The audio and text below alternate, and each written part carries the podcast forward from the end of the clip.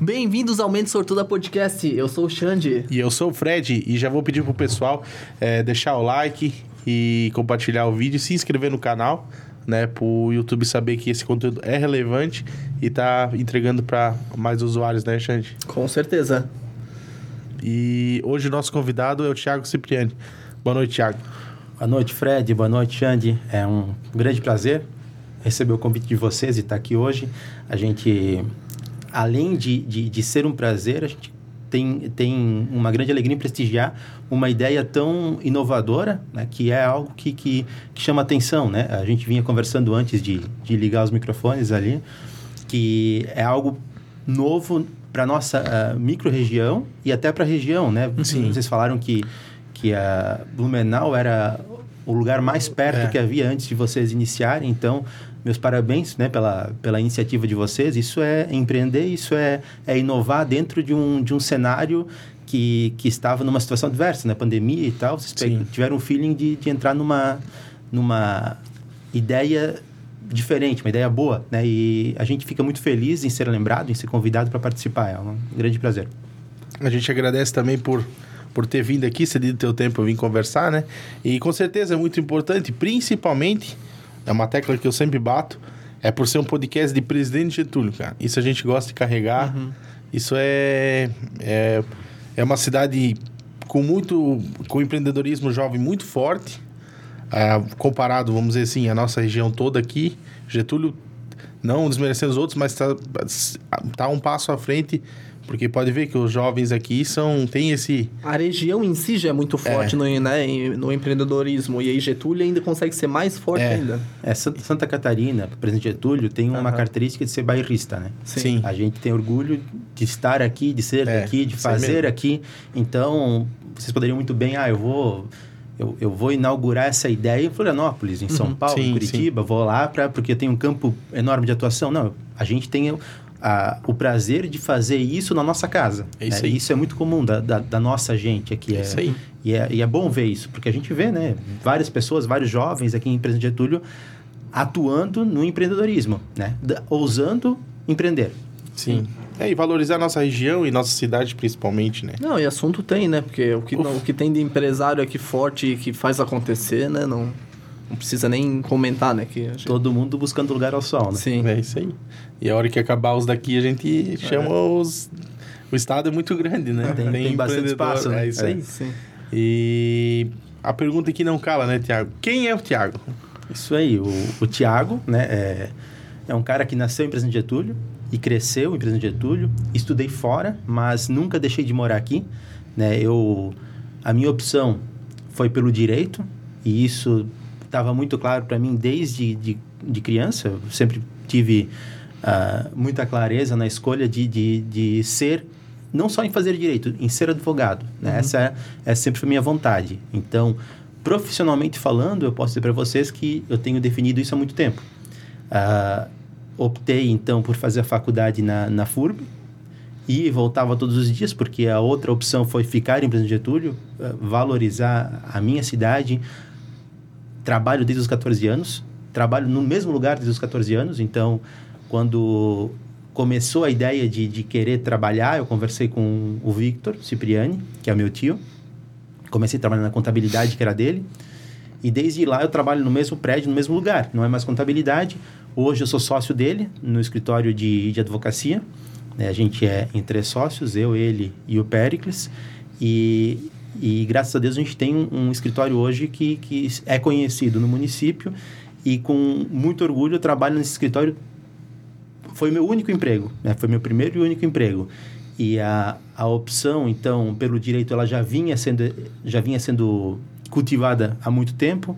Com a faculdade, eu tive mais certeza de querer ser advogado, querer fazer direito.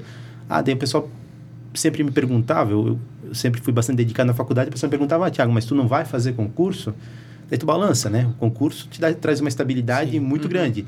Uh, e não é uma realidade tão fora para quem busca.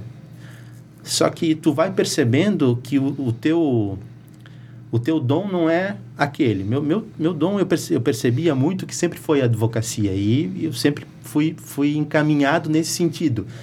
Uh, não vou te dizer que eu nunca pensei em fazer concurso, que eu não comecei a estudar para concurso, mas sempre voltava. Ah, sempre balança, né? Balança. A estabilidade balança, uhum. né? Uh, agora, a advocacia, ela te traz algo que o concurso não te entrega, que é a possibilidade de empreender. Uhum. Né? O, o concurso em si, ele te traz um limite de atuação. Tu vai atuar conforme determinado cargo te diz que tem que atuar de acordo com uma legislação que diz com o que tu tens que fazer, independente de onde tu, tu, tu, estiver atuando. Sempre vai ter o limite que é a lei, né? Uhum. Tanto que no, no direito a gente sempre diz que o servidor público ele tem que fazer tudo o que está na lei. O não servidor público, o cidadão comum, ele pode fazer tudo o que a lei não proíbe. Então a gente Sim. tem um campo de atuação muito maior em não estar submetido a esse regime que é a administração, administração pública. Ah, Tiago, é ruim fazer concurso? Não, claro que não.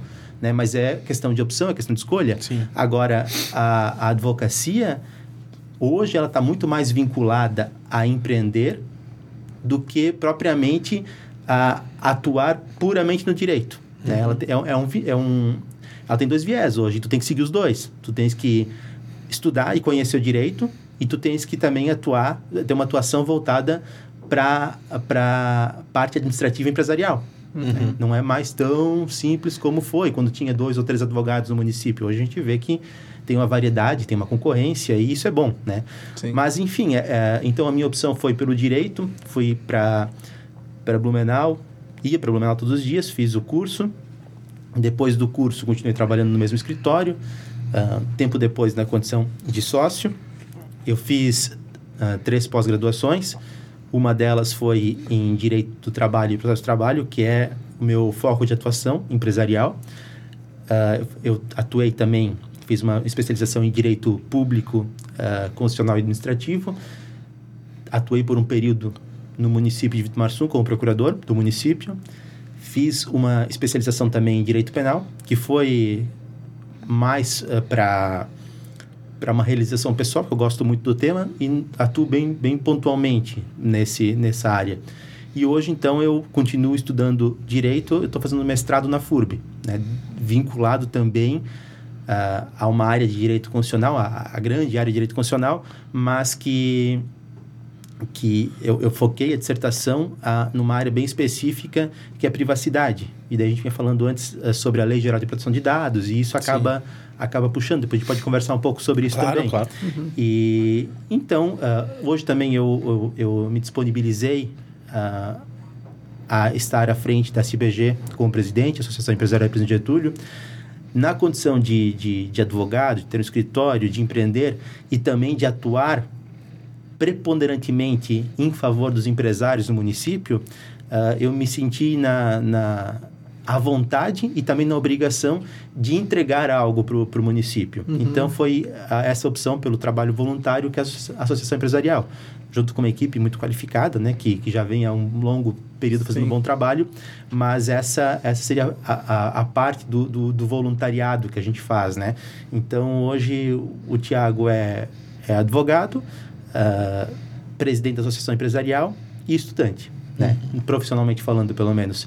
Então, essa, uh, do ponto de vista de empreender, é, é esse o, o, o, campo que eu, que eu posso resumir a minha, a minha vida. Uhum. É legal essa, essa, tipo, como tu soube desde o começo o que queria, né? Parece que eu sinto assim, porque eu agora eu descobri o que eu quero fazer na minha vida, com 28 anos, né? E é legal quando o cara sabe desde o começo, quando sabe, quer fazer, parece que ele não perdeu tanto tempo, né? Não que também é o, o fim do mundo o cara começar tarde, né? Nunca é tarde pro cara começar, né? O, o que gosta de fazer, mas é legal porque hoje tem quantos anos? Hoje eu tenho 33. Pô, e olha, olha a bagagem que tem, né? Tudo que tu já estudou, já fez os mestrado e tal, fez mestrado, pós. É, o que que eu vou, vou te dizer assim, ó... Uh, não é nem bom nem ruim tu descobrir tarde, né? Uhum, Mas é sim. é diferente. É, uh, claro. Uh, o problema que está à frente, né? O problema que, que existe hoje no Brasil, que eu vejo, é que a, o currículo escolar ele não te dá essa opção de ter certeza do que tu queres lá do início. Sim. Né? Ah, eu, eu, eu sabia o que eu queria, mas é, é, é exceção as pessoas que, que muito cedo descobrem o que elas querem. É, tem muitos, muitas pessoas com 40, 50 Uhum. anos que descobrem É. que a faculdade que fizeram não é aquilo que eles queriam ter feito, que eles estão a vida inteira fazendo uma coisa que não gostam e, e hoje não é, não é barato tu fazer uma faculdade. Então, Sim. quando tu descobre, depois de ter feito a faculdade, tu não consegue voltar atrás. Ou estás no, no sétimo, oitavo semestre, pô, já foi muito longe para te voltar atrás. Sim, né? aham. E tu tem que ter uma coragem grande Aham. e, e um aporte financeiro também grande para te conseguir dizer, não, agora eu vou, vou recomeçar em outra área e tal. Então, não é nem bom nem ruim, mas é uma vantagem, né? Sim, Tu aham. descobrir antes o que tu queres fazer. Mas é com força de vontade e, e, e, e buscando sempre, tanto faz a idade que a gente, a gente se encontra que vai ter sucesso, né? É, porque eu sempre bato nessa tecla quando. Parece que quando o cara sabe o que quer e faz com, com. Realmente, não é faz com amor, é um negócio que o cara gosta de fazer. Parece que tudo flui mais fácil, né?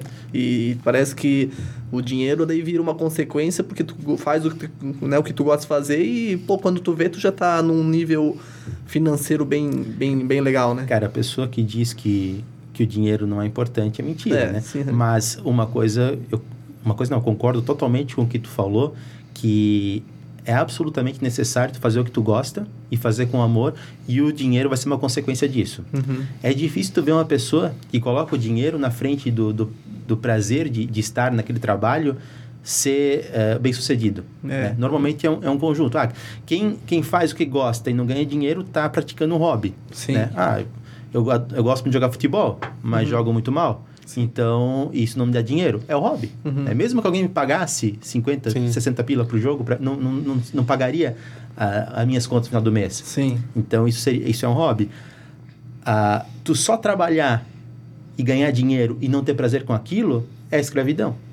É, tu Né? fica sempre correndo atrás. É escravidão né? do dinheiro. Então, então o, o melhor do- dos dois mundos é tu encontrar um hobby que dê dinheiro. É. Né? Então, É. é, essa- esse é o segredo do, do sucesso, eu acho. É tu buscar algo que tu goste de fazer, que tu faça com amor e que te remunere para isso. Uhum. Para tu, tu conseguir ter um sucesso na, na, na tua vida. É a tal da realização pessoal, né? Exato. O cara. Isso que tu falou, né? Só. Tá, lembrei disso. Essa, lembrei do. Essa palavra. É, da palavra ali. Mas é, que nem tu falou. E, e tem gente que às vezes faz o que gosta. E às vezes, sei lá, ah, o pessoal de fora interpreta. Lógico, no direito não é assim, né? Mas, por exemplo, que nem eu, tra- eu trabalho na área de informática, por exemplo. Às vezes, tá, tu vai lá, tu resolve o problema, o cara às vezes pensa que tu tá fazendo um favor pro cara. Entendeu? Então é difícil tu. Eu, cara, desde pequeno tô na área de informática. Desde os meus 12 anos. Então já tô quase 20 anos. No... Uhum. Quase 20 não, né? Mas. É, É, foi. 16 anos, né? Mas. E, mas, cara, trabalhar com o que gosta é. É. É realizador. Então, nem tu falou, desde, desde de novo tu, tu, tá, tu queria essa área ali, tu buscou se aperfeiçoar e. Que nem nós tava falando, tu tem que. Ah, tu gosta disso aqui, tu tem que tentar pelo menos ser o melhor nisso, né? Tem que tentar Por isso buscar. que. É. Buscar. Então. E sempre com uma certa humildade, né? De, Sim, sim. de buscar ser o melhor sem, sem se sentir o melhor É, em tudo, é, né? é. Porque é uma, é, é uma, uma situação... A gente mora em cidade pequena, é, É. muito complicado. Não dizer, não, eu sou melhor É. em, em nisso ou melhor naquilo. O cara é um palhaço, Às vezes né? tu pode ser, às vezes tu pode ser, né? Tu pode ser, mas tu não É. pode falar. É, só outros falar. É, é. Mas é verdade, é quando tu fala que tu é o melhor, não, não soa legal, né? Não Mas legal. quando o outro fala, pô, tu é o melhor, então. Daí tu sente um prazer Aham, imenso em sim. ouvir aquilo, né? Porque quer dizer que tu. A partir do momento que tu passa isso para outra pessoa, é isso que eu, eu vejo como sucesso, entendeu? A, a pessoa ter, ah, eu sou melhor, eu, eu tenho sucesso, mas tu não consegue passar isso para as outras pessoas, ele é um sucesso meio que. Até porque o melhor ou o pior é um conceito subjetivo, né? Uhum. Então, ah, na advocacia, por exemplo, provavelmente para algumas pessoas eu sou o melhor advogado que elas já conheceram, para outros eu sou o pior, né? Depende do Sim. resultado que tu entrega para ela. verdade. Talvez quem tava te enfrentando, né? Depende o problema Depende, que claro. tu entrega para ela, Porque né? a advocacia é, muito com os fatos, entendeu? Exato, exato. Muitas vezes, né, a- como tu falaste, às vezes a, a pessoa do outro lado, pô, te vê de uma forma que tu é um monstro, né? Tu estás ali falando as coisas que ela não quer ouvir, É. né? Isso é um problema. Não aconteceu nenhuma nem duas vezes da pessoa entender que o negócio não era contra o meu cliente, era contra, era contra ela, né? Eu, eu contra o, o outro, a outra parte. Então, isso acaba confundindo o pessoal. Né? Então, e, e, da mesma forma, o nosso próprio cliente, às vezes a coisa não se desenrola do jeito que ele gostaria que, uhum. que desenrolasse, né? Ele, às vezes, é aquele negócio, ele acha que ele tem um, um direito sim. e efetivamente esse direito não assiste a ele, né? Sim, sim. Uh, a gente tem que como profissional, a gente tem a obrigação de dizer, olha, infelizmente não é bem assim. Não é bem assim Mas se tu, tu realmente quiser, vamos lá, vamos, vamos apresentar isso para o judiciário, vamos, vamos buscar uma prestação jurisdicional e vamos ver o que, que o judiciário entende disso, né? O meu entendimento é esse, mas se tu me contratando, eu sou obrigado a levar isso, é uma questão ética, né? Buscar o que tu entende por ser justo. Então, tá, no final o juiz vai dar uma sentença, ele pode até concordar contigo, né? Não, eu não estou dando a verdade. Então, uhum. eu vou lá, eu vou, a gente sempre diz, a gente não leva a nossa opinião para o juiz, a gente leva uma tese jurídica. Sim. Tese, eu posso não concordar com ela, mas eu levo essa tese jurídica. Uhum. Muitas vezes a gente não concorda com o que a gente escreve no papel, mas a gente não está falando pela gente, a gente está falando pelo cliente. É. Né? E, o, e a gente tem que... Uh, tese jurídica, para todo fato, tem duas teses, no mínimo. Então, a gente tem que criar uhum. a tese que é o melhor para o nosso cliente. Uhum. Ah, isso é uma falta de ética? Eu entendo que não. Né? Seria, não seria ético eu atuar contra o interesse de quem me contratou para atuar no nome dele? Sim. Então, isso tem, tem, na advocacia tem muito isso. Uh, a confusão de que a defesa num processo uh, é a falta de caráter do advogado. Pelo contrário, a falta de caráter do advogado é ele conhecer um fato e inventar outro no processo. Sim. Isso, isso é uma falta de caráter. Agora, Sim. tu conhecer o fato, tu apresentar o fato ou não apresentar o fato e trabalhar com essa tese jurídica, é uma possibilidade, né? E isso e seria antiético não fazer isso, porque tu foi contratado exatamente para isso. Então a gente tem uh, existe uma uma confusão ali do pessoal com, com relação à atuação. A advocacia a gente ouve muito isso, né? Sim. É, tu tem a, a área trabalhista ainda talvez tipo beleza, tu, o, geralmente o empresário é visto como vilão, né? Em muitos dos casos, né? Mas tu vai pegar ali uma área, por exemplo, do criminal, né? Pô, às vezes tu vai defender o cara que matou. Pô, olha. Tipo, isso é, eu, eu vejo assim, de fora, né? Sim. Eu tô falando besteira, mas, pô, é, e às vezes tu é muito criticado, né? Uhum. O advogado é, é criticado por, pô, defendendo bandido é. e. É, a gente sempre coloca o seguinte, né? O, o, a área criminal atua bem pouco. Uhum. Né? Mas, mas quando a gente atua, a gente trabalha da seguinte forma: existe uma verdade que ela está dentro do processo. E essa verdade tem que prevalecer no final, porque a pessoa, o, o, acusado ele não vai se defender do fato que aconteceu lá que ele presenciou, ele vai se defender do fato que o Ministério Público levou para o processo e narrou ali. Então, uhum. tu, então tu não, ah, aconteceu de forma diferente. Ou tu mostra que aconteceu de forma diferente, tu trabalha em cima do que o promotor falou, em cima do que a testemunha trouxe para o processo. Uhum. Se aquela verdade não veio para o processo, ele vai se defender do quê? Né? Então, então a defesa ela pode ser uma defesa com base naqueles fatos ou uma defesa técnica, dizendo que aquele, aqueles elementos do processo, eles não acarretam numa condenação, por exemplo. Né?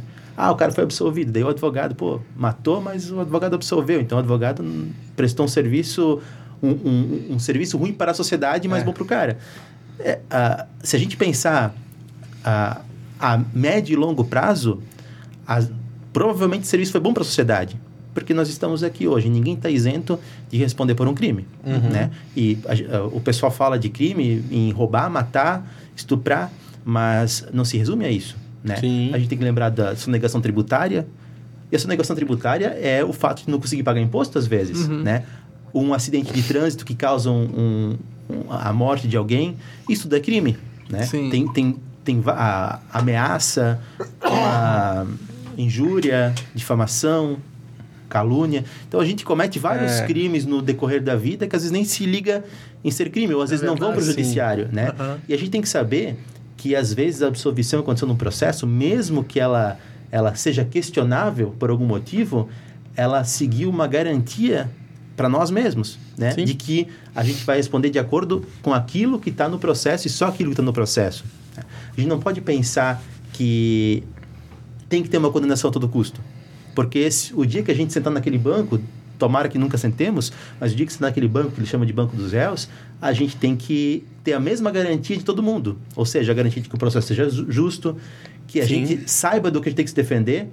A gente teve um, um período, há muito tempo atrás, que, que a gente chama de, de, de processo inquisitório, que a mesma pessoa era o, o acusador, o juiz e o executor, né? Naquele momento, a pessoa sentava no banco dos réus sem saber do que estava sendo acusado, podia fazer uma defesa rápida e, e a produção de prova era algo que não, não buscava revelar a verdade, né? E quando buscava, às vezes buscava só do ponto de vista do, É, do acusador. né? Tendencioso. Aham. Então, ah, o que que a gente tem que buscar como, como cidadão, como advogado, como juiz, como promotor, não é a condenação. É que prevaleça a, a melhor versão da história, mas que sejam garantidos os direitos de defesa. Uhum. Lembrando que pode ser um dia para nós esse direito de defesa. Né? Então é fácil apontar dedo e, e dizer que, que tem que condenar todo mundo, mas É. a gente tem que pensar a médio e longo prazo. Eu nunca tinha pensado por essa, né? Por esse- É, e tipo assim, existe, existe uma coisa que, eu já vi muito também. É, existe a diferença entre tu querer justiça e vingança. É, Exato. Sabe? Muita gente mistura isso aí. Aham. Então aí leva pro lado da vingança, mas Sim, calma. sim. O cara que tá aí também é um ser humano, né? E quando a gente, e quando a gente fala de, de direito, né, e, e vamos falar de princípio, então justiça é um princípio, né? O que, que é justiça efetivamente? Quando tu vai conseguir justiça efetivamente? Porque num processo vai ter duas justiças, uma para um lado e uma para o outro, né? Sim. Então, justiça, daí a gente, se for para a parte filosófica, é, é, o, é o, um ponto de equilíbrio entre os dois lados, né? Então a gente tem que achar esse ponto de equilíbrio. É. Ah, falar em justiça, eu, hoje eu, eu posso falar que a maioria dos processos eles, eles alcançam a, a subsunção à lei, mas dificilmente alcança a justiça, Uhum. né? Porque o teu conceito de justiça é diferente do conceito de justiça do outro, Sim. né? E- Então, de, de fato, tu buscar justiça é difícil. E vingança é uma coisa que não pode estar no processo, Né? né? É. Ah, é, é aquilo que eu sempre falo. é, quando, eu, quando eu converso com meus amigos sobre essa situação que eu coloquei para vocês agora, sobre a garantia do processo, a garantia de defesa, daí sempre vem aquela, aquela cutucada, né? Mas tá, mas se fosse tua mãe, teu irmão, é, tua mulher... não, essa- E a, e a resposta é: eu, eu ia querer que o cara tivesse a pior pena possível. É óbvio que eu vou- ia querer. É essa. tu- mas daí tu estás numa situação de parte e de querer vingança. Sim. Né? Sim. E, e com todo direito, a, a vítima ou parente da vítima tem que, que querer vingança. Ou o empregado querer se vingar do empregador, o empregador querer se vingar do empregado. É. Não estou falando só de, de direito penal, estou falando de todas as áreas do direito, Sim, né? sim. Ah, mas a gente tem que ter a, a serenidade de, de entender que o judiciário não serve para entregar vingança Sim. e nem para entregar presente. Ele serve para buscar uma solução justa. Agora, o que, que é justo não é, É, daí... É, justo é um- pra cada um é- é... um tema complicado. Então, o judiciário geralmente entrega o que, que a lei... a- a- o que, que uma interpretação da lei eh, sugere ser melhor. Uhum. né? Então, é, é basicamente isso. É, e agora um, um tema ali que já, já tá um pouco passado, também não, não queria me aprofundar muito, mas é sobre aquele julgamento de, de Lava Jato, Lula, essas épocas todas.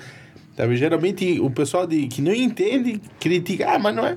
Mas tipo assim, quem tá lá dentro sabe do que tá, sabe? O cara pensa, ah, pô, condenou, liberou, soltou lá e tal, com as coisas de segunda instância, essas coisas todas ali, né? Geralmente, daqui, o pessoal que mais critica é o que menos entende do assunto, né? É, a gente, a gente falar em, em Lula e Bolsonaro sempre é difícil, É, né? é Porque, complicado, né? porque quando, quando tu defende o Lula, tu, tu é, ah, quando tu defende Bolsonaro, tu é anti-PT, e quando tu defende o PT, tu é anti-Bolsonaro. Ou se tu fala mal do Bolsonaro, tu automaticamente tu é petista. Tu Se não fala mal do Lula, tu é né? bolsonarista. Tu- tu- É. Então, é, é uma situação hoje que, que é difícil tu falar disso.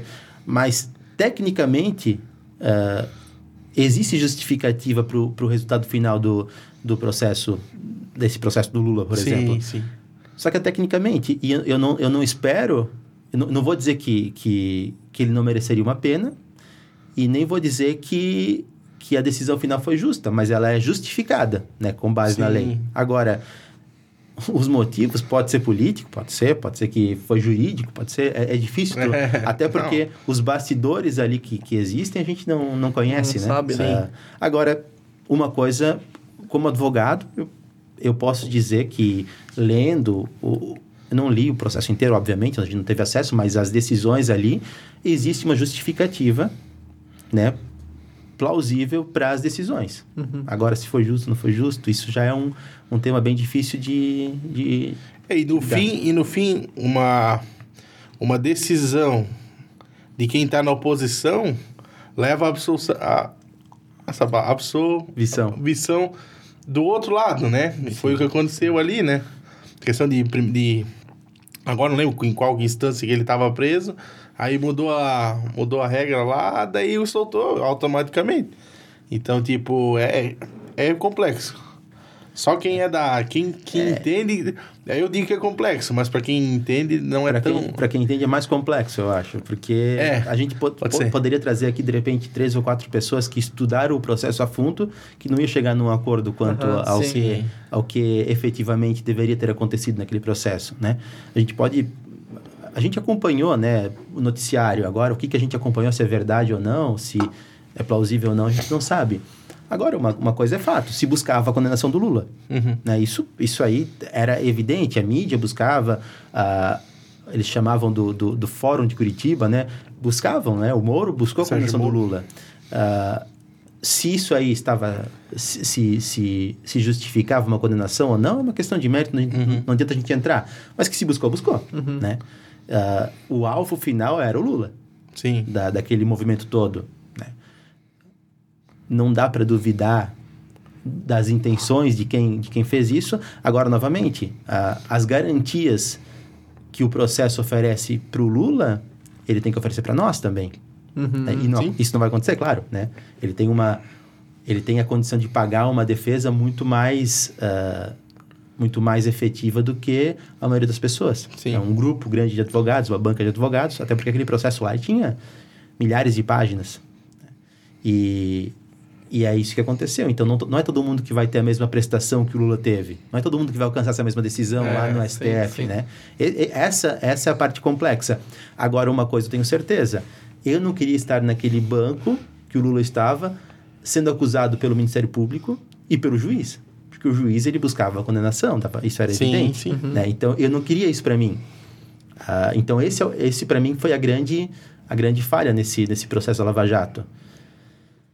Agora, se os, A fins, se, se os né? fins justificam os meios ou, ou não, já é outra, outra situação, né? Se, se, a finali, se a finalidade, se o fim que o Moro buscava era a condenação do Lula porque ele tinha convicção de que ele era culpado pelo, pelos crimes que estavam lá relatados, e se a gente entender que os meios que ele utilizou são, eh, são considerados morais, vamos dizer assim, para alcançar aquele resultado, justo, É. né? Agora, se a gente entender que não, que não é, que os fins não justificam os meios e, e não é a todo custo que tu pode buscar essa, essa condenação, já a gente vai ter uma outra resposta. Então, é uma questão que, se a gente partir para a área da filosofia, vai ter uma resposta, da ética outra, da É. moral outra, do direito outra, né? É, é complexo. É, é, bem mu- complexo. é bem complexo, né? E de- quando tu envolve política no meio, é pior ainda, né? É, sim. Porque daí, às vezes, a... a su- sumiu a palavra... a- Quando, a quando o cara é leigo, ele né, Sim, geralmente prevalece nessas... É, a- Quem menos entende, mais palpita e no fim das contas não... A questão é o seguinte: se a gente fala do processo do Fred, dá para falar tranquilo e, e aprofundar o assunto sem ninguém te diz- dizer que tu é petista ou, ou bolsonarista. Ah, né? sim, é. Se a gente falar do processo do Lula ou do Bolsonaro e defender um lado ou outro, a gente vai automaticamente ser rotulado. Ou dos filhos dele. Ou dos filhos, ou de alguém, de quem for, a gente vai É, ser rotulado. é. né? A gente vai ter um lado. Não vai estar falando, por mais que tu pegue e vai discutir o direito relacionado àquilo na área do direito, por exemplo, ou a política, tu não, tu não vai ser rotulado. Se tu escolher um lado, se tu dizer que alguém está certo, tu vai ser rotulado como A ou B. Não vai conseguir Sim. ser isento disso. Sim. É outro, lógico, estamos falando aí, outro processo que também foi recente, foi aquela questão da Boate Kiss lá, né? Como quando que eu tinha falado antes sobre justiça e vingança, né? Exato. Ali o pessoal criticou, pô, porque até o, o cara que cuidava do som ali foi condenado e, meu, a vida do cara depois disso aí foi... É, e é, um- é uma situação diferente, né? Porque tu não está respondendo por uma morte. Né? É. Tá respondendo por uma... Muitas mortes ali. Só que daí, tipo assim, parece que o Ministério, o Ministério Público ali queria achar um culpado e os donos da boate eram os menos culpados do que os caras que estavam lá dentro, entendeu? E tipo, só que daí faltou o Ministério Público o, o antes de eu, eu li, eu acompanhei bastante ali, não entendo muito, né, mas a porque o Ministério Público era quem deveria averiguar também antes de acontecer o, se estava tudo certo lá, né? Essa era uma das linhas da defesa, né? A defesa Isso. dizia que o Ministério Público deveria ter atuado preventivamente, né? É. Ah, enfim, só que se a gente pensar nessa linha, né? Por exemplo, o promotor de justiça, se ele tiver que... Presidente, presidente Getúlio, ah, Dona Ema, Vitor Marsum e Vitor Meirelles tem uma promotoria de justiça, que é a nossa aqui de Sim. Presidente Getúlio, com um promotor representando. Se a gente entender que essa pessoa vai ter que cobrar que tudo aconteça certo na nossa região, É, é, sim, é impossível. Agora, daí tem o outro lado, né? Como é que a gente vai querer eh, cobrar que a pessoa que que era dona da boate sabia que ia acender um, É. um fogo de artifício e que isso ia botar fogo na boate e ia matar pessoas.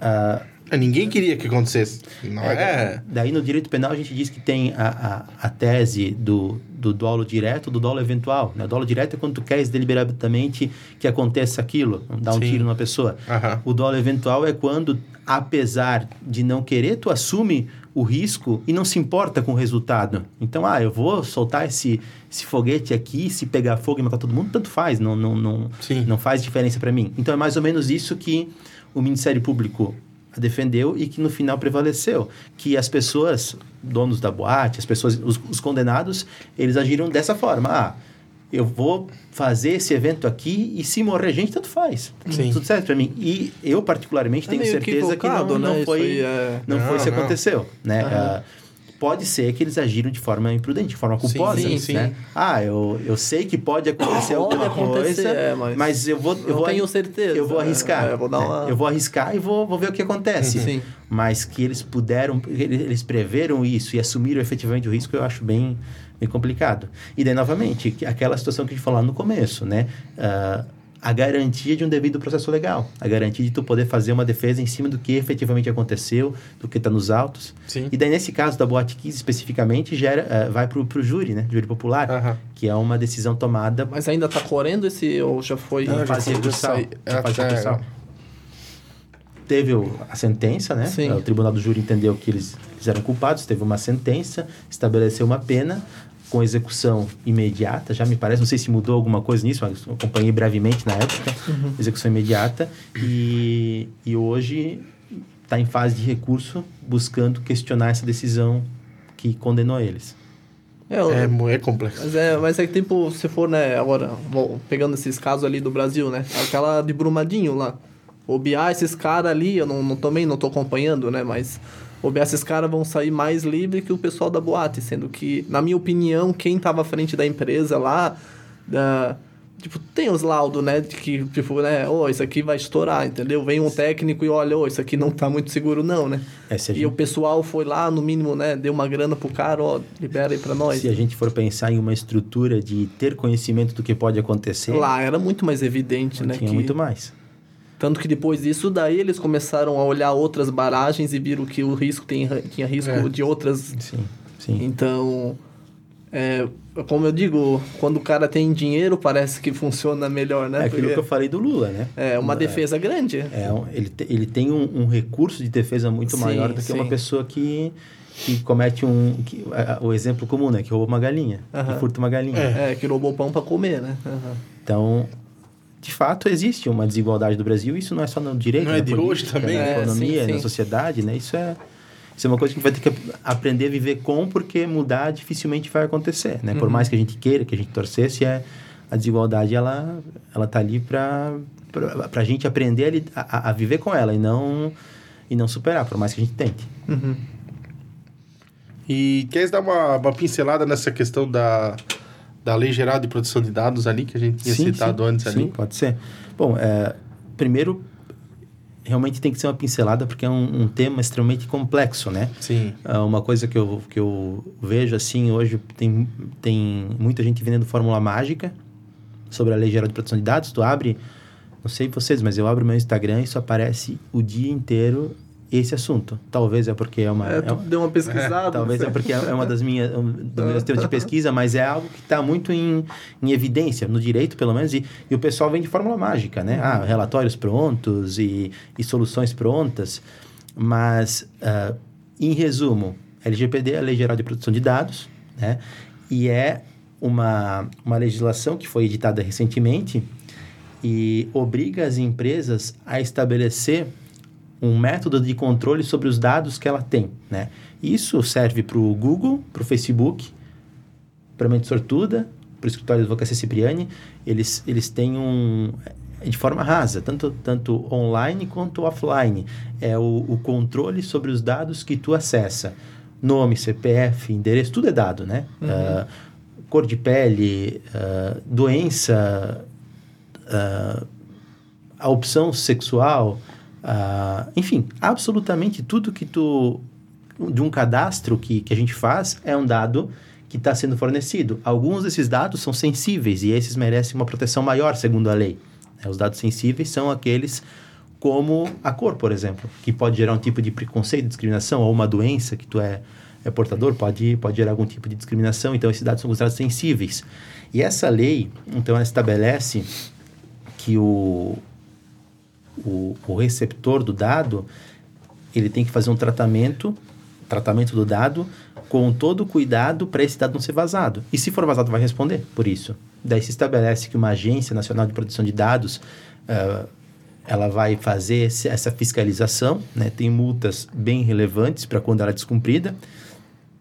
E uma coisa que eu posso dizer para vocês é que todos nós estamos descumprindo ela cotidianamente e vai demorar para a gente conseguir ter uma estrutura que a gente consiga fazer o cumprimento integral dessa, dessa legislação, até porque ela está ela tá totalmente integrada com a, com a, a conduta que a gente toma na empresa. Uhum.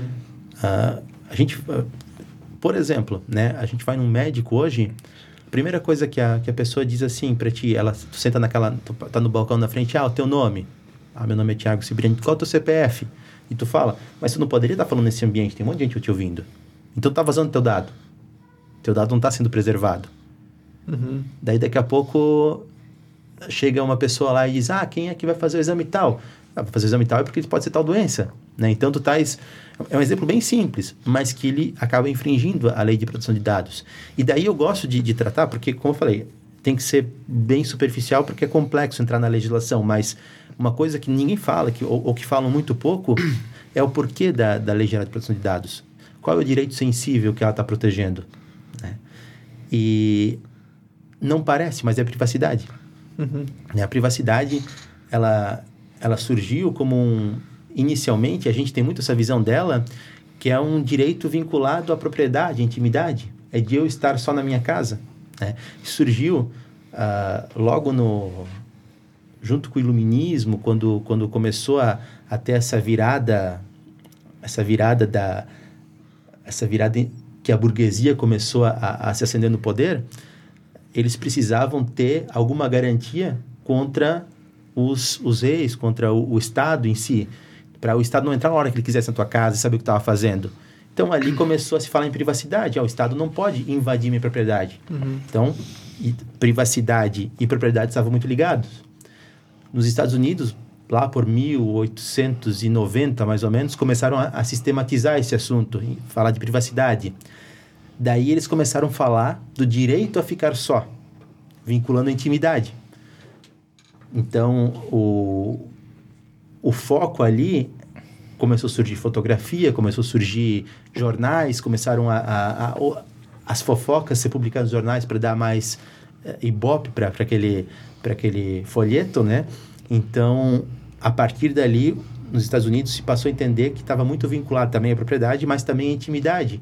De tu não ter a tua intimidade violada uhum. por um terceiro. E isso, isso foi, foi evoluindo a partir da década de 60, mais ou menos, 1960, começou a ter uma virada na, no que a gente chama de modernidade. A modernidade, ela iniciou eles chamam de modernidade sólida, relações estabilizadas, isso anterior, antes de 1960. A partir de, de 1960, a gente tem um autor polonês que, fala, que é o Bauman, ele fala da modernidade líquida. Modernidade líquida porque as relações sociais passaram a ser fluídas. Então, por exemplo, ah, o casamento, que antes era para sempre, agora é até quando for uh, interessante para as partes. Uhum. O, uma, uma sociedade que a gente via empresas que duravam uma vida inteira, hoje elas, elas existem até dar lucro, depois elas se transformam. Então, esse autor, ele entende que que, a, a, a modernidade líquida ela é representada por uma prevalência das relações econômicas sobre as relações humanas. Então, o, o, o ser humano passou a estar mais preocupado com o que ele ganha do que com o que ele é. Uhum. Isso, só que essa é uma, uma, uma, visão de um autor, né? A gente poderia falar de, de vários autores, mas tô, tô pegando ele Sim. porque ele traz essa, essa ideia específica que a gente está falando de privacidade. Uhum. Para chegar aonde que eu, que eu quero chegar aqui? Uh, esse direito de ficar só que, que, que se buscava nos Estados Unidos, a partir da modernidade líquida, quando começou a se incentivar o consumo, né? Hoje, uh, hoje o, o, o, consumo manda a nossa vida, a gente busca consumir, a gente precisa consumir, né? Isso é uma necessidade nossa.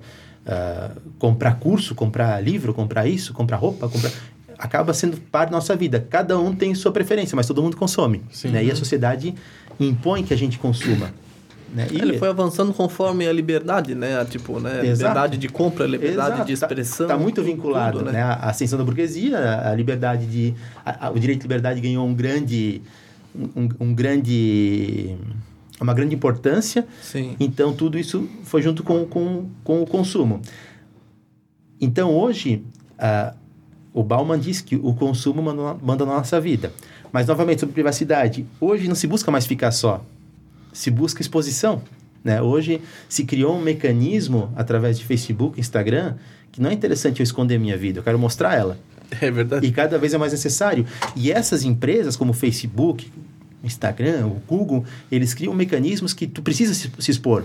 Tu precisa de like, tu precisa de, de amigo, de seguidor, né? Cada vez tu se fecha mais no teu mundo, mas tu se abre mais para o mundo, porque tu estás ali na frente do computador e se expondo, né? Tu queres, tu vai fazer alguma coisa, tu tu bate foto e, publica. Uhum. Nos Estados Unidos, em, mil, em 1800 e pouco, eles não queriam que tu publicasse a foto, queria ficar em casa quieto, sozinho, sem ninguém olhar para ti. Sim. Hoje não, hoje tu quer estar, estar em casa, ah, fazer um churrasquinho, ou bater uma foto e postar no Instagram. Mas né? é, vai, vai, um, vai muito daquele negócio de eu, eu mostrar, também mostrar na rede social só o que eu quero, né? Exato. Que a partir do momento que mostra uma coisa que eu não gosto, aí talvez entra essa parte mas, da... Mas tu mostra tuas preferências, uhum. né? E daí surge, então, a necessidade de resguardar Sim. os teus dados. Ah, eu, eu, eu, E daí surge a lei geral de proteção de dados. Eu quero estar na internet, eu tenho direito de estar na internet, tenho direito de expor minha vida, mas eu tenho direito também que esse, esses dados sejam usados para o que eu quero, não para o que todo mundo quer. É, Então surge a regulamentação da Lei Geral de Proteção de Dados. Ah, eu quero, eu, eu quero me expor na internet, eu não quero, eu não quero não usar o Instagram, eu quero usar, mas eu quero que os meus dados sejam preservados. Sim. Que, que, o, que o Instagram não venda esses dados, porque junto com esses dados, com essas preferências, vai um grande poder, né? Sim. Sim. A última eleição que o Bolsonaro se elegeu, a, as redes sociais foram o grande o grande impulsor do, da campanha. Uhum. Né? Então, é um novo, uma nova forma de fazer política, por exemplo. Não sei se foi usado lá ou não, mas daqui para frente, se o, o Instagram resolver vender os dados deles para um dos candidatos ou apoiar um dos candidatos, tu imagina o poder que esse cara ganha. Sim, Sim né? tá louco. Então, a, a, minha ideia, eu não quero que meus dados sejam usados para isso. Né? Eu quero dar meu voto, mas não quero que a minha opinião... Uh, ou quero, mas é tu que tem que escolher isso. Por isso que se tem uma lei geral de proteção de dados aonde o controle desses dados tem que ser feito por mim. Eu tenho que querer que esse dado fique no Instagram ou não, que, ele, que o Instagram use ou não. Tem que saber para que, que ele vai usar. Então, uhum. tudo tem que... Por isso que eu te digo, é difícil tu cumprir essa lei à risca. É quando a gente vai tratar de dados, isso vai muito longe. E, e essa lei tem muito pano para manga ainda para gente, a gente entender o que, que vai acontecer dela, né? É, toda lei ela, ela, ela pode ser tratada com ponderação e parcimônia e, e vir para o bem, mas ela pode ser radicalizada e vir para o mal. Né? Os empresários vão lembrar, há pouco tempo atrás, se falava na, na NR12, de adequação das máquinas uh, à, à NR12, que era quase impossível a, a forma que se buscava de adequar aquela máquina para evitar um acidente de trabalho tornava quase inviável a, a, a, continuidade, a continuidade das empresas da região, porque o custo de atualizar essas máquinas era muito, muito caro. Sim. Então, ah, tu levar uma legislação ao pé da letra ou interpretá-la da forma mais rigorosa possível, às vezes inviabiliza o, as atividades. Então, Sim. de repente, numa uma empresa que nem Google, Instagram, Facebook, né? As empresas vinculadas a ele, a Meta, né? Que é do uh, metaverso do, do, do, Zuckerberg lá. Talvez é fácil para eles fazer esse controle ou, ou maquiar esse controle. Mas e para nós? Numa, numa empresa incipiente ainda, com um sistema que não, não temos os técnicos que eles têm, como é que uhum. a gente vai uhum. fazer esse controle? É, sim. Né? Então, é, é, complexo. Essa, essa legislação está ali, ela vai, ela vai trazer bastante novidade, mas o, eu acho que a, a, a, principal mensagem que, que eu deixo em relação a essa, essa legislação, a Lei Geral de Proteção de Dados, é o para que, que ela serve. Né? Pro, pro, o consumidor ele tem que saber para que, que, que ele. O consumidor, o, o indivíduo, o cidadão, ele tem que saber por que, que tem essa lei. Que é para dar privacidade a ele. Né? Uhum. Então, a, a busca que se tem nessa. Até para não começar daqui a pouco, utilizar essa lei para para tudo, né? Ah, não quero que os meus dados fiquem arquivados com o pessoal do Meditor Tudo. Por que não? Né? Que dado que eu tenho lá? Uhum. Dados incipientes, dados que não, que não, que não vão trazer nenhum prejuízo para mim, sim, né? Uhum. A minha voz, o meu, a minha opinião, a minha... Isso aí, eu, eu, eu estou aqui para dar e eu não pretendo daqui a pouco revogar essa, sim, essa, sim. essa ideia. Então, para não... O, o, cidadão tem que saber o que, que ele ele, ele tá entregando e, e, que ele tem que buscar é a privacidade. A partir do momento que ele entrega alguma coisa com a ciência, ele vai, ele vai ter que lidar com isso. E não buscar que. Senão a gente vai ter uma insegurança muito grande. Ninguém vai mais poder trabalhar com um dado que vai estar tá inseguro. Sim. Então, é basicamente isso. Essa, a, a, questão da. Não a lei geral de proteção de dados, mas a, a privacidade e o que a gente chama de ressignificação da esfera privada, que é essa. Que é esse novo, novo jeito de ver a privacidade é um tema é o tema meu, da minha dissertação de mestrado então é o que eu tô atualmente estou estudando tá? Estou aprofundando mais.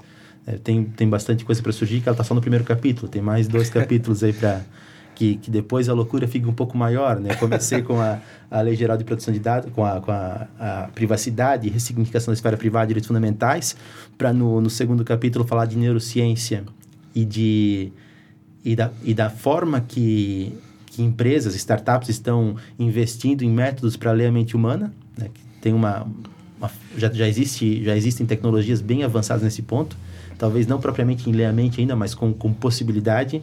Uhum. E daí, para no último capítulo, vou falar sobre um, um tema bem atual que é neurodireitos, que é os direitos relacionados à mente humana. E um deles é, é o neurodireito à privacidade da mente, ou seja, de que a minha mente não vai uh, ser vazada, não vou ter dados mentais indevidamente divulgados.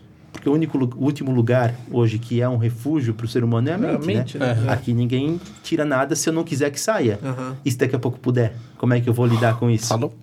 Então, a, Qualquer pensamento que tu tem. Tu... A, vi, a, vida social uh, fica inviável, né? Tu não. Ah, tu imagina, eu tô aqui com vocês agora e você sabe o que eu tô pensando de vocês, né? de repente não é bom, né? Ô, cara, para! para de pensar, gente. Esses pau no cu aí. tem uh, um filme que, que, retrata isso, é aquele Minority Report do, do Tom Cruise, é 2002.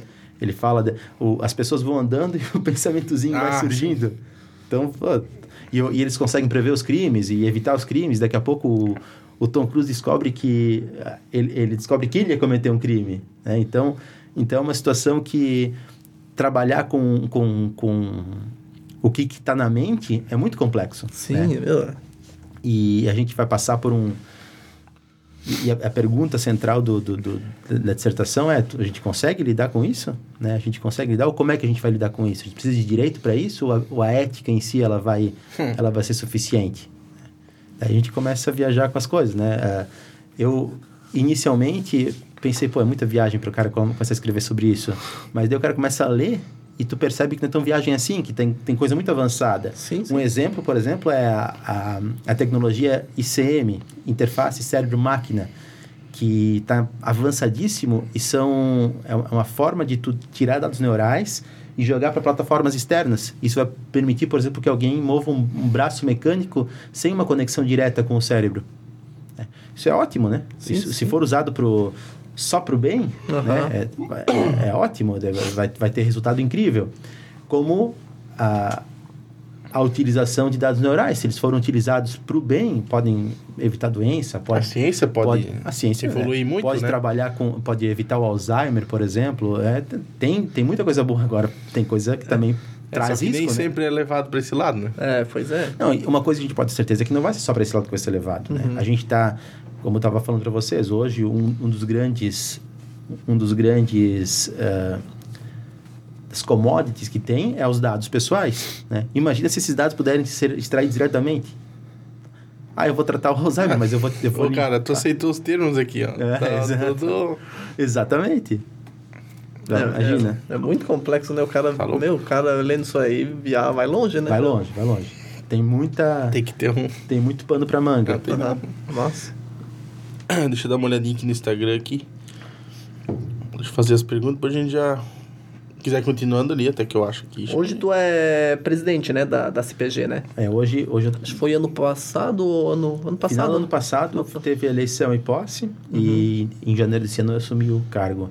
Essa é uma, é uma paixão que eu tenho no, no trabalho voluntário, que eu, eu gosto muito. A associação empresarial, para mim, é, um, é algo que dá muito resultado para o empresário. Sim. A gente tem que aprender como empresário a trabalhar de forma coletiva e a gente não, não, não faz muito isso, né? É, até os tempos atrás, né, a gente era, né, nossos antepassados, era a minha empresa e deu, né, eu Exato. que mando e tu não vai botar um, um pingo, né, de, de opinião nela, né? É, e cada vez tem menos concorrente e mais parceiro, né? É, então, é. ah, o, o teu o teu a empresa que trabalha no teu segmento ela vai ser concorrente em um monte de coisa e, mas ela vai precisar ter, ser, ser teu parceiro em, em muitas outras uhum. né? se a gente vai trabalhar dessa forma é mais fácil todo mundo crescer junto né a associação hoje ela busca formas de viabilizar ao empresário soluções para o negócio dele então e a gente aqui, a gente é ligado à FACIS, que é a Federação das Associações, mas a gente tem um compromisso com o nosso associado aqui de só trazer solução boa para ele. Uhum. Né? Se a gente perceber que essa solução ela não representa um ganho no sentido de, de incorporar um, um patrimônio material e material para o empresário, a gente não, não trabalha com isso. Sim. Então a gente se concentra, e a, e a gestão está focada nisso, em ganhar força política, e não política partidária, mas força política no sentido de ter voz junto ao poder público e a, ao, a, a, as outras uh, empresas ali para a gente poder ter poder de barganha. Né? Sempre que, a, que o empresário tiver uma demanda, então, se for o, o empresário X, lá ele vai ter uma resposta do poder público. Agora, se for uma associação empresarial representando 170 pessoas com o mesmo problema, ela vai ter outro tipo de resposta. Uhum, né? sim, então, sim. esse é o grande o grande X de participar de uma associação. Às vezes a gente não percebe, o, o associado às vezes pensa, oh, é mais uma mensalidade para eu ter aqui para pagar. Infelizmente é necessário para manter os custos de uma associação. Sim. Tem eh, tem hoje, hoje a gente está sediado no edifício Jungos, lá a gente tem um auditório, a gente uhum. tem uma sala de atendimento, a gente tem uma sala de reunião e isso aí está à disposição do associado. Né? Então, por exemplo, a sala de reunião para o associado, ela está lá para ser usada.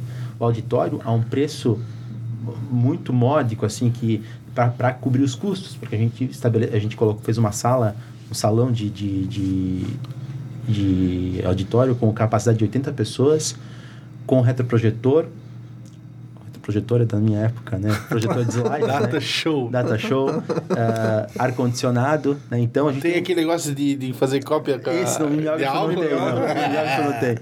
Mas a gente tem uma estrutura boa uh, para servir o empresário. E essa, a gente buscou, então, uma média de valores assim e buscou para o associado trazer a um valor bem menor do que o mercado cobra dele para usar esse tipo de, de, de solução, né? Uhum.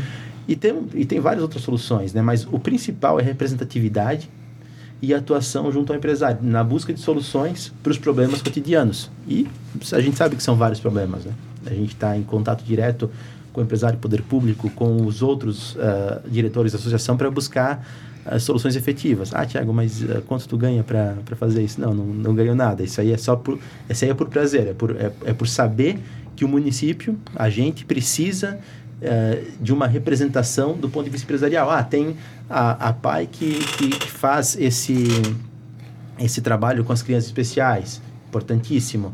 Tem o, o, a entidade X que atua do, dos motoqueiros, lá do, do, do, pessoal das motos, que, que atua no interesse deles. Importantíssimo. A gente atua no interesse do empresário. Né? Uhum. E, e essa é a intenção, e cada vez trazer mais soluções, incorporar mais empresas, porque quanto mais empresas e, e mais uh, pessoas participarem desse movimento, mais força uma associação tem. É, hoje, por exemplo, um, um, exemplo que a gente traz aqui, que a gente obteve uma liminar, naquele caso, das gestantes, para conseguir que as, as, as, gestantes afastadas por ocasião do, do, da, do coronavírus, da, dessa, dessa pandemia toda, pudessem uh, se aproveitar uh, do salário maternidade compensado junto ao INSS. Uhum. Né? Então, foi um, uma vitória que se teve. Não é uma vitória final, porque ainda tem possibilidade de recurso do INSS, da União e tal, mas foi um, algo que as, as empresas vinculadas à associação vão poder utilizar sem despender um centavo, porque só Sim. pelo fato de estarem vinculadas a uma associação empresarial, né? Ah, eu, eu também tenho uma empresa, não sou vinculado, eu, como é que eu faço? Tu vai ter que contratar um advogado, vai ter que entrar com uma ação e vai ter que se beneficiar disso sozinho. Tu pode, tem, tem direito. Sim, sim mas é. só nisso ali, ah, eu pago uma mensalidade por mês, só ali tu já abateu isso ali muito mais, é, né? Essa, Sobrou. Essa é a intenção. Ah, uhum. Todo problema do, do associado vai ser resolvido pela associação? Não. não o problema é. coletivo do associado sim, é. vai ser resolvido, né? Então... Que é problema, né, de, de, de mais do ah, que um, né? De é. vários, né? É, eu, tenho uma, eu tenho uma empregada que entrou com uma ação trabalhista contra mim lá, a associação vai representar? Não, não vai, uhum. né? Agora, tem uma... O, algum sindicato ingressou com uma ação para cobrar uma taxa, todas as empresas, daí é interesse da associação. Todos os associados ali, ou vários associados estão com esse problema, é nosso interesse de resolver. Né? Sempre que a atuação é coletiva, até porque a gente tem que justificar a atuação da associação. Né? A associação sempre tem que representar a coletividade, não o interesse Sim. de um ou dois. Sim. Então essa é a nossa busca. É que eu também eu já participei, né, da, como eu, antes eu tinha a sociedade lá com o Daniel, e, meu, e, tipo, tinha a questão ali de consultoria, que às vezes, uh, pô, olha quantos né, faccionistas que tem, vamos dizer, um problema lá de, pra, pra um certo, sei lá, um, um problema que tem na empresa de organização e tal. Daí tu, meu, só bate muito preço, sabe? Porque uma pessoa, um negócio é uma pessoa vir pra, né, eu faço um pacote para ti, eu vou aqui só pro Fred, é, é 5 mil. Mas se tem 10 pessoas, pô, abate um monte o preço, né? Uma, uma situação do, do núcleo têxtil aí foi aquela, aquele programa em conjunto com a prefeitura de formar uh, empregados para o setor têxtil. Sim, né? sim. Qualificar a mão de obra para o setor têxtil. Foi uma, uma demanda que surgiu do núcleo têxtil vinculado à associação. Uhum. Não sei se tu participava naquela época, mas o Daniel eu sei que participava, sim, sim, né? Sim. Ele, uhum. O Daniel até é, hoje é o, o coordenador do núcleo, sim, se não me engano, né? Uhum. E o núcleo tem o núcleo têxtil, né, é bem setorizado, tem várias demandas que acabam sendo interessantes pelo fato de ser em conjunto, né, de, de, estar pedindo em conjunto. Ah, se, se a empresa X vai lá na prefeitura pedir um curso, ah, vai, vai pagar o curso para o empregado, né? Agora se, se percebe que é uma demanda de toda uma uma associação de, de, toda uma classe empresarial começa a fazer interesse ter interesse o município em resolver aquilo né? sim uh -huh. e também é justo né a prefeitura não pode atuar no interesse que na associação a prefeitura não vai atuar no interesse de um ou dois não sim, não sim, senão, senão é vira bagunça né? exatamente uh -huh. e vamos fazer as perguntas para a gente vamos continuar o papo ali é, a primeira pergunta é da Angélica Jacinto. É, na sua percepção qual o cenário político futuro ideal para o presidente Getúlio? Pois é, é, falar de política, como a gente falou antes, né, é, é muito complexo, mas inicialmente um, um abraço para a Angélica, né, a Angélica é, é, cliente e amiga, eu, eu tenho um, uma grande admiração por ela, pelo Elcio, né, são pessoas que vieram para Presidente Getúlio para empreender e estão fazendo um trabalho incrível. Sim, com certeza. O, o, Ouro Verde, ela teve aqui também no, no programa, né, uhum. o Ouro Verde é uma empresa que cresce muito, muito bem gerida, tenho muito orgulho de trabalhar com eles e, e de, de ter esse contato, né, a gente tem uma boa relação, é, então, Angélica, obrigado pela pergunta, um abraço, né? E, e como eu estava falando, então, política sempre é complexo a gente, a gente tratar, porque quando a gente fala de política, geralmente o pessoal vincula a política partidária, né?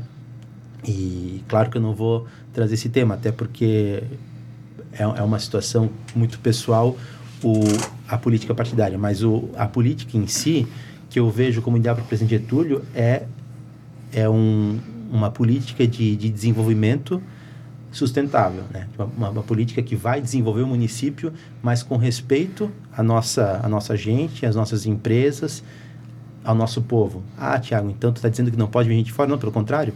É muito bom que venha gente de fora, é, precisamos disso, né? As empresas precisam disso. Mas a nossa política, a política pública, tem que ser no sentido de dar infraestrutura para receber isso uhum. e, e, fazer esse controle. Então, por isso que eu falo em um crescimento sustentável, não só do ponto de vista ecológico, mas de todos os pontos de, pontos de vista, né? Uh, uh, moradia, educação, uh, saúde. Não adianta a gente inflacionar uma cidade que nem a nossa e daqui a pouco ninguém tem saúde de qualidade, ninguém é, tem uma sim. educação de qualidade, sim, a violência vai crescer, não temos efetivo policial para para combater esse, esse crescimento. E, novamente, aqui eu não estou falando de, é, de uma política de evitar que pessoas de fora venham. Não, são bem-vindos. Agora, não, não são só elas que causam problemas, é todo mundo. Mas Sim. o fato de ter muita gente e não ter um controle por exemplo, de segurança pública efetivo, a gente sabe que o nosso efetivo de polícia militar ele é defasado. Como é no estado inteiro. pior, né? E, e, e, os policiais que, que nós temos, eles fazem um trabalho muito bom na estrutura que eles têm. Sim. Né? Precisaria muito mais. Agora, quanto mais gente tiver na cidade, mais fica complexo. Então, a, a política... Eu, eu, eu, vejo isso em Presidente Getúlio e em Santa Catarina. A política é, é é no sentido de buscar condição para o nosso povo continuar tendo uma vida digna, né? Sim. A gente sempre teve uma, uma, vida digna em Presidente Getúlio. A gente sempre viu muito pouca miséria aqui, uh, muito pouca fica feio, né? Mas a gente viu pouca miséria em Getúlio, sim, a gente viu pouca sim. pobreza efetiva. A gente não viu favela até hoje em Presidente Getúlio, né? Então, uma coisa que a gente tem que buscar é preservar isso. Eu acho que, uhum. que qualquer pessoa pública que venha a, a assumir ali a, a cadeira de prefeito, de vereador, de ele, ele tem que buscar esse desenvolvimento sustentável de presidente Getúlio, faz, fazer essa, essa análise de quanto de quanto é, é, viável o crescimento e como o poder público vai, viabil, vai, vai acompanhar esse crescimento é. com políticas públicas vinculadas a isso. Uhum. Então, eu penso que o principal é isso, é sustentabilidade. É, aqui todo mundo fala, né? O melhor lugar para se viver, né? Então, é, até quando, né? Exato. É, é até agora eu acho que é a melhor mesmo. Eu não, não trocaria por outro lugar. Uhum. Agora, a gente vê reflexos já da, desse crescimento que sim, aconteceu, sim. né? Uhum. Uh, até num déficit de crescimento, me parece, a gente já sentiu o presidente Getúlio crescendo mais. Isso é um movimento normal, ele cresce bastante, daqui a pouco dá uma diminuída, né?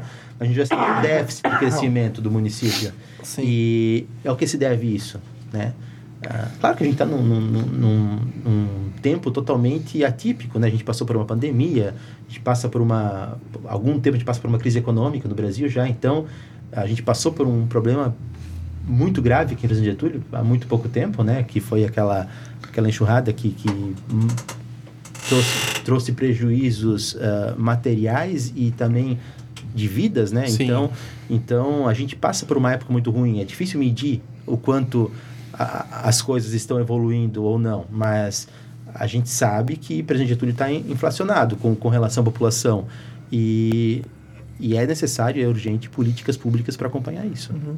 Que até eu estava conversando com, uma, né, com, com uns amigos que são professores, né, e claro, não, não é generalizar, mas, por exemplo, tem gente né, que ah, tem, tem os filhos né, que vieram de fora, estão na quarta série e os professores têm que meio que né, fazer aquele jogo de cintura porque eles estão na quarta série e eles não sabem nem ler e escrever, entendeu? Esse Aí fica aquele negócio, né? Lá, lá, lá, lá não sei, não sei da, da que região eles vieram, mas uh, deixaram assim e agora, né? O, tá aqui, e aí com, o que, que vão fazer com isso, né? Esse é um problema que a gente tem. Uhum. Né? É um problema que com certeza os professores enfrentam. É Sim. É Poderia... Porque a qualidade de Santa Catarina no, na educação é, é, boa, né? Poderia vir uma, uma criança, do, por exemplo, dos Estados Unidos, que ela estivesse bem à frente daquela sim, turma, uh -huh. que teria que se achar uma solução para ela não, não ficar... E, e, pode vir uma pessoa, uma pessoa de uma, uma criança de uma região que não teve uma, um acesso tão efetivo à educação que ela vai precisar ganhar um, um reforço. Agora, como vai se fazer isso? Não é, sabe, né? É, Agora, é que... cabe,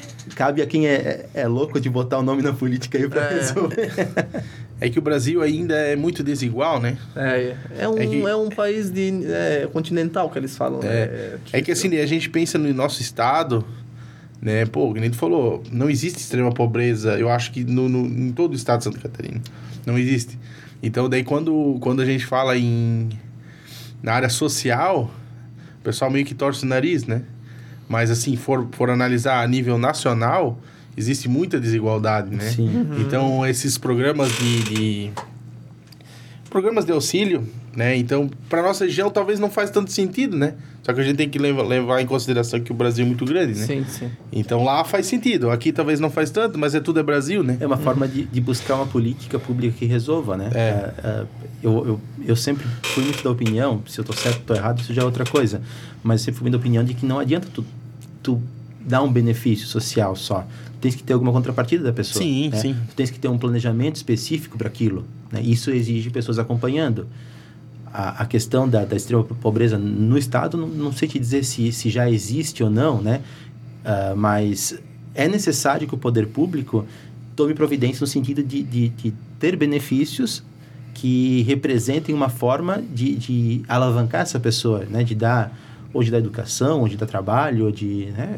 O, o- a gente estava falando antes da, da, da evolução, né? Depois da Segunda Guerra Mundial, começaram a surgir esses direitos sociais, ah, direito à previdência, direito a e ali se inclui alguns benefícios, né, direito à assistência social e vi- vieram muitos direitos sociais, mas a gente esqueceu que o Estado ele ele também tem um limite financeiro para gastar. Sim. Então, gerir esse recurso do Estado e conseguir dar conta desses problemas é muito difícil. Sim. né?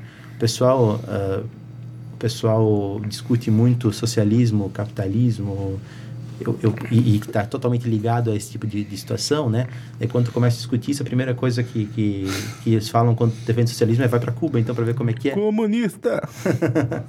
Mas e, é. é e, a, e daí eu sempre digo assim, eu, eu não defendo o socialismo e também não defendo o capitalismo, porque eu acho que é um discurso que está superado esse. Sim. A gente não pode, ah, a gente não pode pensar ah, limitado a rótulos. A Sim. gente tem que pensar em soluções, em políticas públicas que tragam solução. Então, ah, Thiago, tu é, tu, é socialista, então. Não, eu, eu acho que tem ideias do socialismo que são É viáveis. que, é que assim, A, gente, a gente tenta, tal- talvez, inocência da, da minha parte, para não dizer da nossa parte, é a gente querer buscar aquele equilíbrio, né? O tal do centro, né? Exato. Mas daí o pessoal, ah, mas não existe, tu tem que se posicionar, né? Mas, tipo, tipo, pô, eu, eu acho que o empresário tem que ganhar dinheiro. Mas, tipo assim, o lado social também tem que estar andando junto, né? Por, por isso que eu digo que, que, que o melhor dos dois mundos é tu tirar as coisas boas que tem em um e em outro. Por exemplo, Sim. assim, ah, o socialismo prega muito igualdade. É ruim igualdade? Não é ruim. Claro que não. né? Ah, daí eles vão dizer, ah, mas o- o- os, os líderes do, no, no Estado comunista, eles têm uma vida muito boa e o povo tem uma vida muito ruim. Tá errado, não, não, não tá certo. Mas, ah, mas aí é uma disfunção do Estado, Sim, né? sim. É, Agora, mas a o- ideia o- em si é, é boa. Como a ideia do capitalismo também é boa. O, o- capitalismo, ele tem a ideia de premiar a tua atuação, a tua- o, o teu, o teu esforço. É bom isso. Uhum. Agora, a gente sabe que, por exemplo, o Brasil, ele não dá as mesmas condições para todo mundo. Sim. É, é que nem, é que nem a gente ah, apostar uma corrida de 10 quilômetros e um começa já faltando 5 quilômetros para acabar, outro começa aqui no, Essa que início. é- Então, então, a gente não tem... Se fosse assim, seria ótimo. Ah, o meu esforço vai me recompensar, tudo bem. Mas ah, tem gente que tem que se esforçar bem mais do que outros, né? As condições são totalmente diferentes. Né? É, daí, tipo, nossa, isso é um, isso é um tema que não vou ficar a noite toda Ah, falando, pra né? ficar dias. Mas assim, aí a gente pega, pô, ao- as instituições públicas, né? Pra, tu vai ver que a maioria que tá ocupando não são quem precisa, né? Então ali já tá um, sabe? Isso, na verdade, deveria ser do poder público de meio que, né? Só que não dá pra. Se, se tu Todo mundo tem direito igual. Se tu Então, pegar universidades federais, por exemplo, que são gratuitas, geralmente o cara estuda a vida inteira no colégio particular No amônio. e se e se e se habilita para fazer uma Aham, faculdade sim. pública que ela é mais restrita. E o pessoal que estuda vida no colégio particular tem que ir para pública, para privada Sim, para porque não consegue pagar, porque não consegue a vaga. É, é, não- é, isso é complicado, né? Pois é. É aquilo que eu falei, ah, é igual, mas nem todo mundo parte do mesmo ponto. né? Então, ah, ah, eu, não, eu não sou nem a favor do capitalismo nem do socialismo, mas eu acho que tem que achar um equilíbrio, tem que achar... O, um, um autor diz que o, o capitalismo é uma jaula de aço. Né? E, de fato, se a gente pensar, é, a gente não consegue sair do capitalismo. A gente está nessa, nessa Não, não, estrutura... a gente- Uhum. pensar agora que vai ter uma revolução socialista e a gente vai implantar o socialismo no Brasil é, é viagem. Jamais. Mas eh, o capitalismo é efetivamente uma jaula de aço. A gente está dentro dela e a gente tem que aprender como a gente vai lidar com ela. Sim. né? E, e nada impede que a gente busque experiências em outros sistemas que, que tragam benefícios. Isso aí é a tal da social-democracia, né? Sim. Que, Sim. que buscou, que, que implanta os benefícios sociais e tal. Agora, a, a, a forma É que a de fazer- democracia tenta, tenta olhar para os dois lados, né? Exato. Tenta, tenta O melhor dos dois mundos. e às vezes não consegue. É, às vezes, mas é, daí às vezes cada não agra- pessoa tem um mundo diferente, né? Pensa de uma forma diferente. Às vezes não agrada.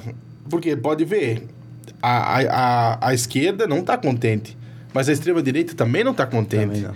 Então, tipo assim, não tem como agradar os dois polos. Então a gente tem que tentar ter um. Mas é que nem ó, o, o município, ah, o, a estrada da Serra dos Índios está precária. Então, daí o, o- o prefeito sabe disso, ele vai lá e, e- e arruma a estrada da Serra dos Índios.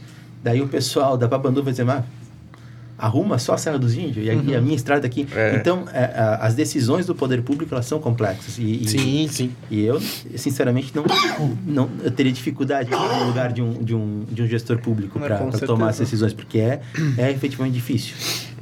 É, tá aí pra levar pancada, né? Porque tudo vai fazer não vai agradar todo mundo. né? Nunca vai, né? Então tá respondida a pergunta da, da Angélica. E a próxima pergunta é do Eduardo Cipriani. Na prática do dia a dia, o que mais assombra o empresário? Relações trabalhistas? Isso aí, o Edu é meu primo, né? Colega de trabalho, trabalha conosco lá. Também um abraço para ele, um abraço. Ele falou para eu mandar um abraço para a galera da firma, né? Dando apoio ali de. Firma. Pô, a firma é. Falou, dando um apoio para o primo no, no, no, no programa, já sem pergunta, né? Mas é. é, a- ele, ele pediu o que mais assombra, né? Eu acho que é um, é um conjunto de, de, de fatores que acaba assombrando o empresário, mas sem dúvida as relações de trabalho elas, elas trazem um, um, um que a mais de, de, de problema. Quem, Sim. vocês são empresários, vocês sabem o quão difícil é tomar decisões relacionadas ao direito do trabalho, a, a relação de trabalho, a relação de emprego. Né? Isso é uma insegurança diária para a gente. Qual a decisão que vai tomar, como vai gerir. E não só a relação de trabalho, mas a relação de trabalho é uma, uma situação que a gente, a gente vê que o, que, o, que o empresário fica bastante refém. A gente vinha conversando antes, né, Fred? Hoje não, não existe mais ah, esse protecionismo tão grande É, já melhorou bastante, né? O lado do empresário. Né? Até porque o governo atual é um governo de direita, né? Uhum. Várias, ah, várias legislações foram feitas no sentido de beneficiar o empresário. Ah, ah, tá perfeito? Não, tá bem longe de ser perfeito. E a gente tem que entender por que, que existia essa, esse desequilíbrio entre empregado e empregador. Por que a justiça do trabalho sempre beneficiava o empregado? Porque efetivamente o empregador ele tem uma condição ah, de, de de suficiência maior do que o empregado. Tu tens a, tu tens a máquina na mão. Sim. É tu que vai se contratar e demitir. É tu que vai pagar o salário. Então, tu estás numa posição de privilégio em relação ao empregado. É, então, é isso que o juiz vê quando tá lá na frente. Ah, esse cara tomava decisão. Esse aqui é- acatava a decisão. Então, ele é mais frágil. Isso, ponto final. Isso é, isso é um fato. Então, a legislação trabalhista veio ah, trazendo vários benefícios a esse empregado, para meio que equiparar essa, essa relação. E tudo que, que geralmente a, a coisa sobe até chegar em cima e começa a descer, né? Aham. Então, ah, na minha visão, os, os, os direitos trabalhistas eles chegaram no, no ápice e agora eles começaram a dar uma reduzida. Talvez, É. talvez, né? Porque talvez muita gente não tava abusando, talvez, né? Tipo, que já via oportunidade, né? Sempre tem quem, Se- quem vê sempre- oportunidade, em- né? em É que todo- daí dá, vem aquela questão, os bons. Pa... o- É, É, entende? os bons pagam pelos ruins. É. Exato, assim, eh, se a gente for falar em, em buscar um equilíbrio, né, a, a do trabalho, ela, ela- eu, eu acho que ela é efetiva em, em dar equilíbrio. né? O, quem é meu cliente sabe, a gente sempre busca no, no processo estabelecer o meio termo. Né? Nossa primeira tentativa é um acordo. Se tem algum direito, a gente vai buscar a, a compensação por esse direito que foi sonegado. E assim, a gente não pode se enganar que muitas vezes o empresário ele só nega algum direito ou outro. Né? Sim. Ah, isso, às vezes, a gente chama de escolha trágica, né? Às vezes, tu tem que escolher sonegar algum direito para conseguir manter tua empresa aberta. Sim. Né? Empresário aqui, eu falo cotidianamente para meus clientes, é um herói, o cara que, que, que escolhe empreender, abrir uma empresa, contratar empregado, pagar imposto, no Brasil é um herói. E quanto mais imposto, quanto mais tu fatura e mais tu contrata, mais imposto tu recolhe. É. Então, assim, muitas vezes tem que fazer uma uma escolha trágica. Ah, eu vou deixar de pagar o banco, eu vou deixar de pagar o, um pouco, eu, eu vou sonegar um direito trabalhista, eu vou sonegar um, um tributo. Por isso que, eu, que antes a gente falava, cara, eu não vejo como crime que é um tributo, eu vejo como uma dificuldade financeira vinculada à própria atividade empresarial. Sim. Né? E, e, o direito trabalhista é uma das situações. E daí a justiça do trabalho está ali para tentar equilibrar, para tentar buscar a recomposição disso. E o empresário, eu, assim, eu sou, eu, como a minha área de atuação é muito vinculada ao empresarial trabalhista, eu, eu posso garantir para vocês, dificilmente o empresário vai para uma audiência trabalhista, um, atua no processo trabalhista de má fé. Ele sempre quer buscar uma resolução justa do problema. Uhum. Se alcançar uma cifra de valor que ele entenda que realmente compensa o empregado por um eventual prejuízo, ele vai buscar pagar. Ele vai buscar encerrar aquele processo. Não é bom para ninguém esse processo. Sim. Agora, quando existe algum tipo de abuso por parte do empregado, de querer mais do que ele deve, daí também a gente bate o pé, né? Sim. Sim, não, com certeza. Não dá pra... Ninguém é palhaço. Ninguém é palhaço, exatamente. É uma, é uma situação que a gente, a gente leva bastante a, ao pé da letra. A gente vai até um ponto. Sim. Ah, a gente pondera. Tem direito ou não tem? Pode ter. Existe um risco de condenação ou não existe? Ah, independente dele, de, de um empregado estar tá certo ou errado, existe o risco de a gente ser condenado nesse ponto por uma prova atravessada, por alguma algum documento que o empresário esqueceu de pegar, ah, pagou, mas esqueceu de pegar o recibo. Existe o risco de ser condenado? Ah, existe. Então vamos ponderar um acordo. Ah, o cara está abusando e não existe nenhum risco para nós, então nós vamos para frente. Uhum. Nós vamos buscar. Tem a, assim, uma, vamos dizer, o fato de a pessoa, né, o outro lado, vamos dizer. Ah, eu, eu sei que o cara me prejudicou em 500 reais. E o cara chega com, né, no caso, eles oferecem mil, mas antes o advogado falou: ah, tem danos morais e tal, pode chegar a 5 mil reais. Não tem aquele negócio de crescer o olho e depois, não, eu quero, sabe, aquele negócio que ele acha que vai ganhar o. Que esse é o. Vamos dizer, eles botam sempre um teto, né? Sim. Ah, o máximo que tu pode ganhar é 5 mil reais e o mínimo é isso aqui. E daí bota esse teto, não, não tem esse negócio talvez de crescer o olho e a pessoa, não, eu quero ir para frente. É, a reforma trabalhista, ela tentou limitar isso, tentou, uh, ten, tentou manter os pedidos no que realmente era devido, para não ter esse tipo de abuso. Uhum. A gente já vê que está flexibilizado, que novamente começa a acontecer daí. Daí se, se pede danos morais, se pede outras, outras verbas que às vezes não são devidas, né? uhum. né? E realmente acontece isso. Ah, se, se o meu direito ou o meu pedido inicial é de 40 mil, por que você está 5? Pois é. Eu tenho que. Eu, eu tenho direito a 40, vou buscar 40. Sim. Né? E a gente, uh, se a gente colocar na ponta do lápis, se eu pegasse meus processos trabalhistas desde quando eu comecei a atuar nessa área, em 2011, e, e colocasse na ponta do lápis os pedidos que eu ganhei e os pedidos que eu perdi, né? Porque ganhar ou perder ação é complicado, mas cada ação tem, na ação trabalhista tem 10, 15, 20 pedidos, né? Ah, uh, hora extra, dando hum. moral, um salário extra folha, pede uma série de coisas. Tu não consegue, tu não vai perder todos. Se, né? eu, se eu colocar no, na, na, na, ponta do lápis, e, e, muitos outros advogados trabalham nessa área, vai ver que tu ganhou 80, 85% dos pedidos, tu conseguiu não, não ser condenado naquilo, e foi condenado em 10, 15, que são os normais, o que acontece com frequência, né? Uh, existe aquela ideia de que o, advogado, que o, que o empregado sempre ganha, porque alguma verba ou outra é condenado, mas a grande maioria das verbas gente não... Ele não ganhou 100%, né? Ele ganhou no, normalmente, 10%. Normalmente né? ganha 10, 15, 20% daquele, daquele monte de pedido, né? uhum. né? Claro que se... Eu também se ganhasse tudo, o cara quebrava. Quanto mais... Mas, mas assim, quanto mais é real aquilo que o, que o empregado traz, mais uhum. ele ganha. Pois é. Né? Então, se ele trouxer, às vezes, um pedido e ganhar aquilo ali, ganha 100%. Uhum. Agora, se ele trouxer cinco pedidos e ganhar um, ele ganha 20%, né? Sim. Então é, é mais ou menos nessa linha. A gente, a gente percebe que, que o êxito nas ações trabalhistas eles estão, eles estão bastante vinculados a uma atuação proativa, né? Primeiro, estamos certos ou estamos errados? Não, estamos certos, então não tem por que fazer acordo. Nós estamos no meio termo, erramos um pouco, acertamos um pouco. Uhum. Então, vamos analisar aqui uma possibilidade de acordo, vamos tentar achar um, um meio termo no, também na, no pagamento. Ah, estamos totalmente errados, vamos negociar.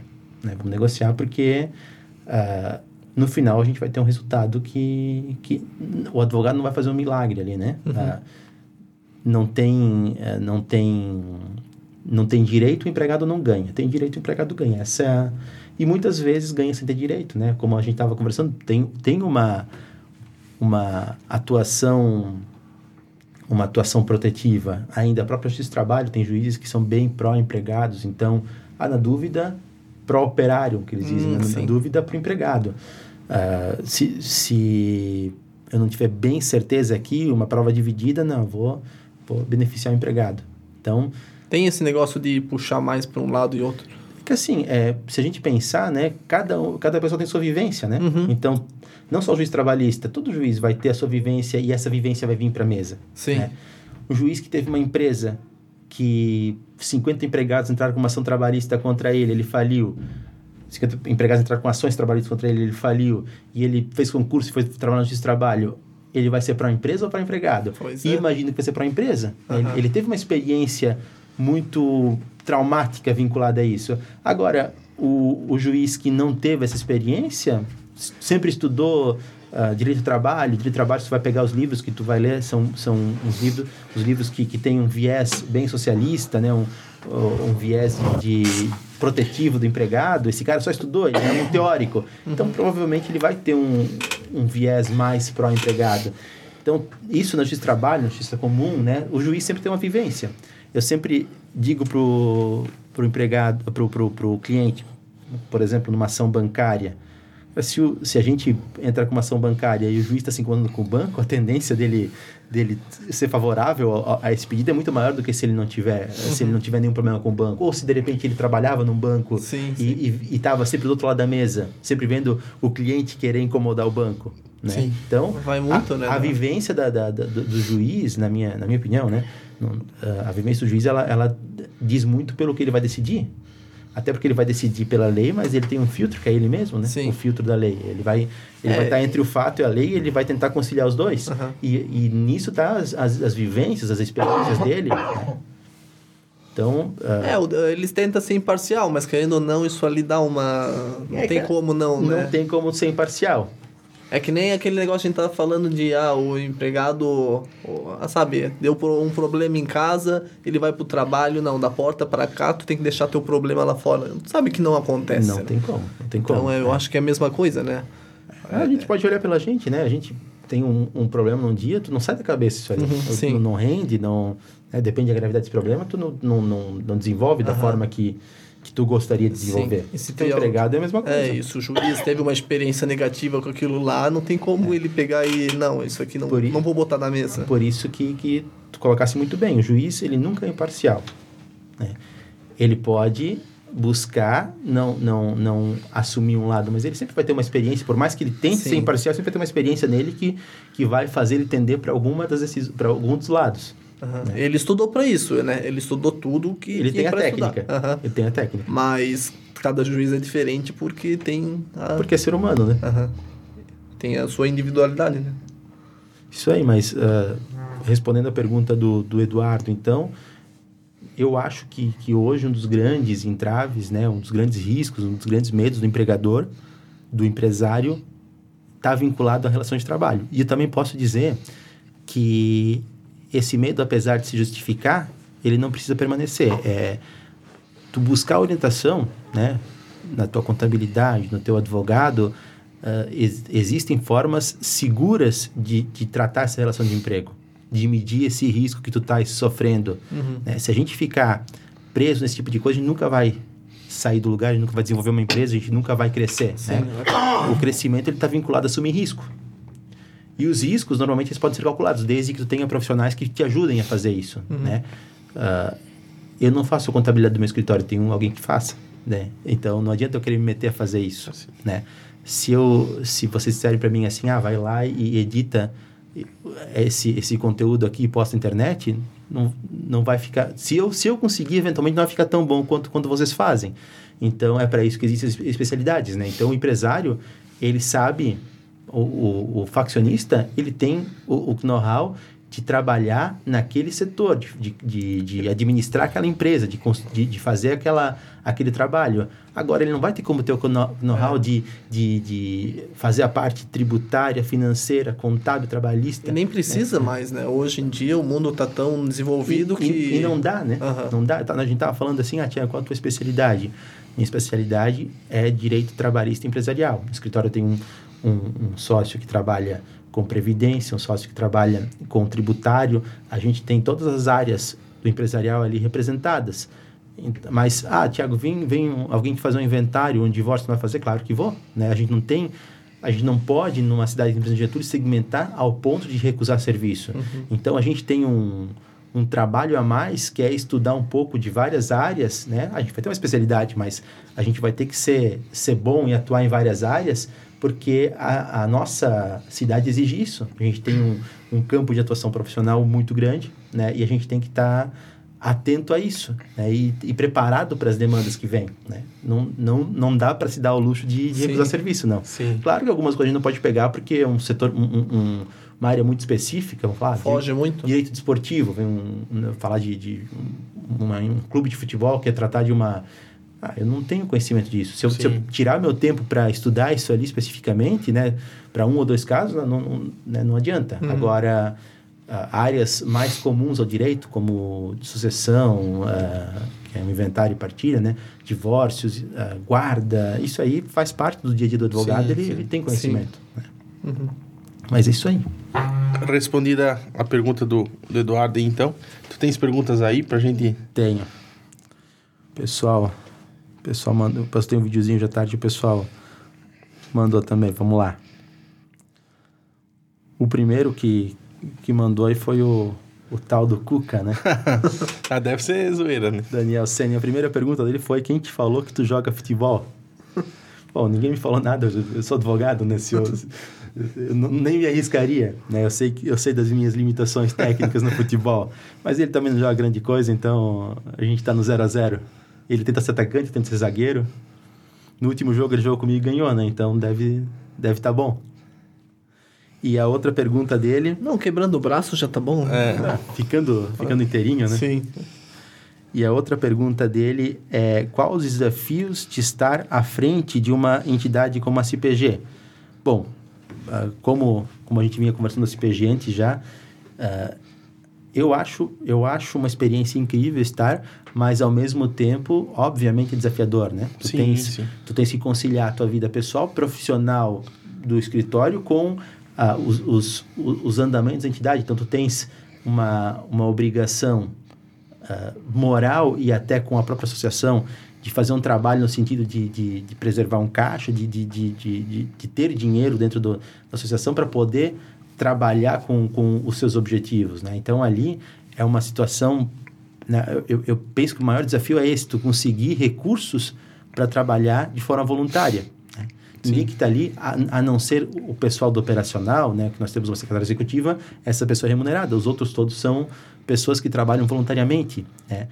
Ah, mas toda ação da associação tem um custo. Né? Uhum. Né? E esse custo, ele tem que ser tirado de algum lugar. A gente não pode pensar que todo que o empresário que é associado vai assumir todo o custo de uma associação. A gente tem que buscar maneiras de, de, de fomentar isso. Então, um dos grandes desafios é esse: a gente, a gente conseguir caixa para fazer um trabalho que realmente fique para para a história da entidade. Não adianta a gente entrar lá, manter a entidade aberta. É, sim, né? sim. Se, se for por isso, é melhor não participar. Né? Ah, como, como na nossa vida profissional, a gente quer deixar um legado, a gente quer deixar algo que, que foi feito bom. Então, ah, o grande desafio, efetivamente, eu acho que é esse. Mas tem outros desafios também, que é tu entender a dificuldade, o, o problema do empresário e tentar buscar solução coletiva para isso. Uhum. Né? E o último, ou um dos últimos, né, que a gente não consegue colocar todos aqui agora, mas uh, outro desafio, e esse eu acho que, que é bastante relevante, é conscientizar o nosso empresário da importância que tem uh, estar associado a uma associação empresarial, é trabalhar conjuntamente.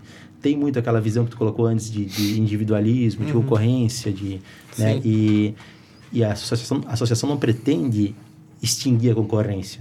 É pelo contrário, a concorrência é saudável, é importante, ela precisa existir. Agora, a gente tem a gente é concorrente até um ponto e parceiro daí para frente, né? para poder uh, somar esforços para a gente criar um ambiente empresarial favorável para todo mundo poder competir depois. Sim. É, é aquela situação. Aqui na associação a gente é parceiro, amigo, vai tratar das, dos problemas comuns e vai buscar solução na hora de, de vender, cada um faz seu preço e o consumidor vai escolher quem... Sim, quem, que a dificuldade quem... de um, a minha dificuldade pode ser a dificuldade de todo mundo, entendeu? E normalmente e, é, né? É, normalmente, é, normalmente é, então... É. Por, por que não resolver de uma forma... Eu, eu sempre coloco, quando eu era procurador do município, a gente fez uma licitação e vieram duas empresas, que eram as únicas duas da cidade, e começaram a, na licitação, começaram a, a competir entre si, da Lances, E até que uma parou de dar lance, porque ela percebeu que ela chegou no limite dela. E a outra foi mais para frente, ela deu mais um lance.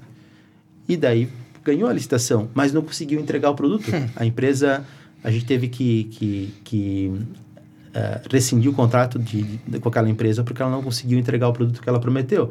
Mas por quê? Ele, ele, ele foi só pelo, pelo ganhar a licitação. Ele não sabia o preço dele.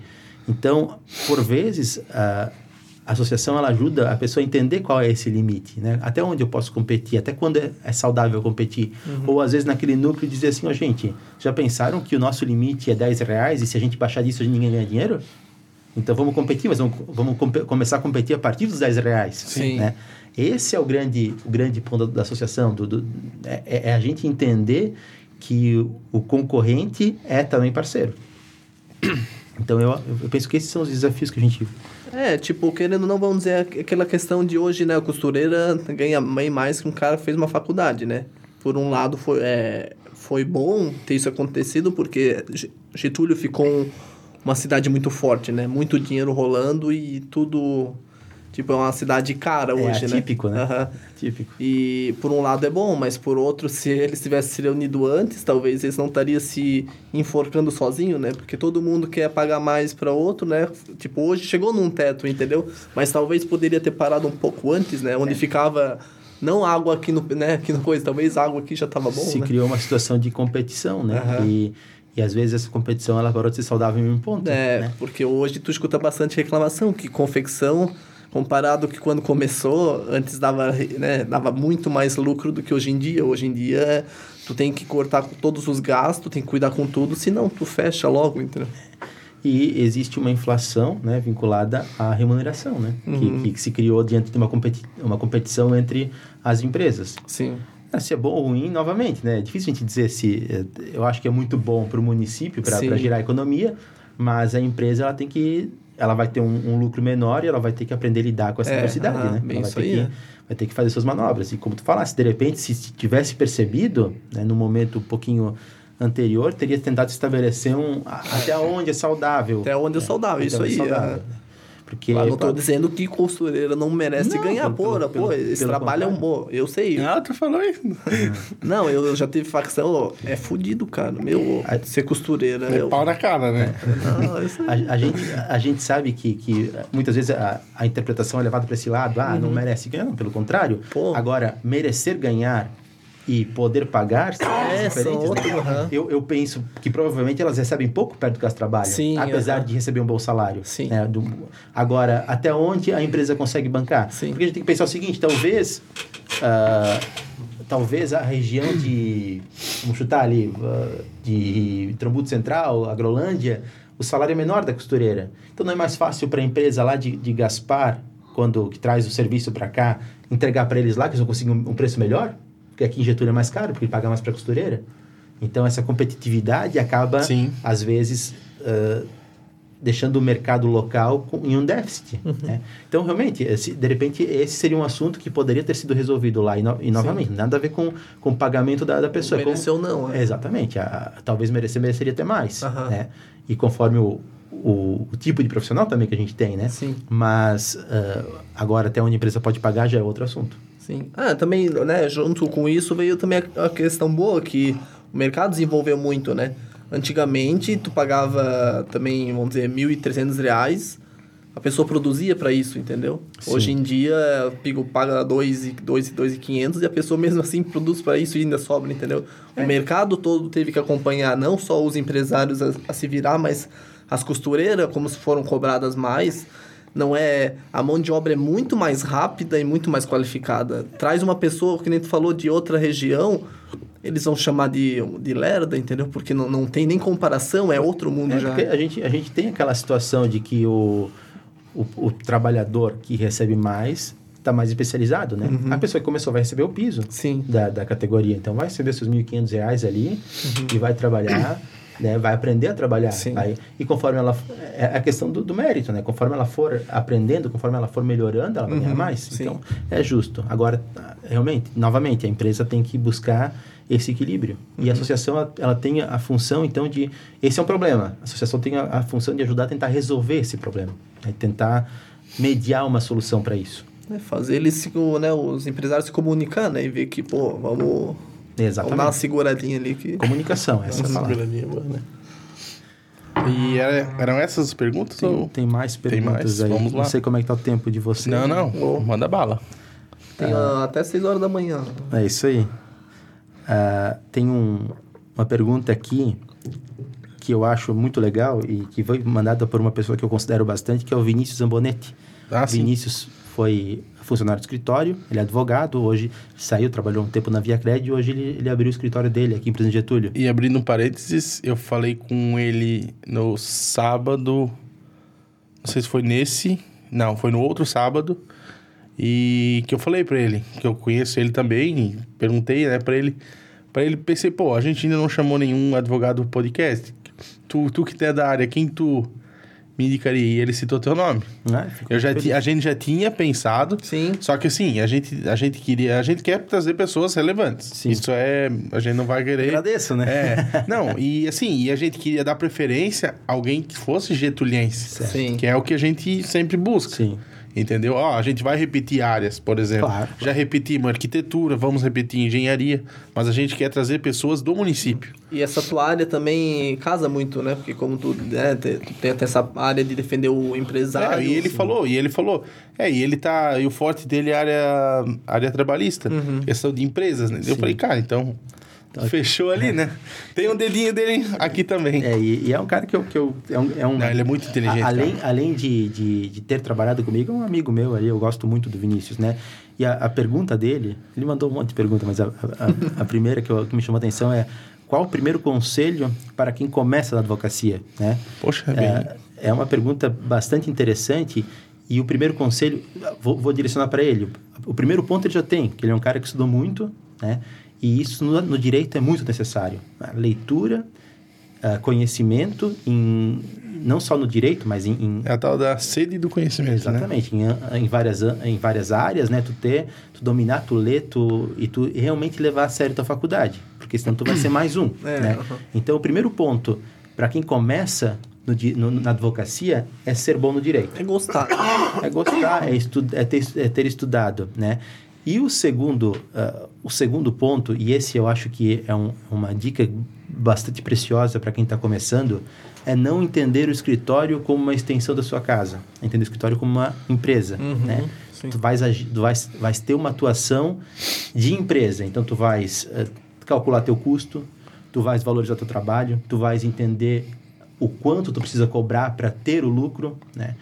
E claro que, que isso exige um conhecimento especializado, né? Tu, o quanto antes tu entender isso, de que a tua atividade de advocacia, ela é uma atividade empresarial, ela te gera um custo, ela te gera um lucro, um, ela te gera uma receita e vai gerar um lucro, antes tu vai conseguir ter o sucesso financeiro né, nessa área. Então, essa é uma dica ali que, que a gente vê que os advogados falham nisso, até porque a faculdade não, não trata dessa parte administrativa, da parte de administração do escritório, mas é totalmente relevante. Quanto antes tu aprende a administrar teu escritório, antes começa a ganhar dinheiro.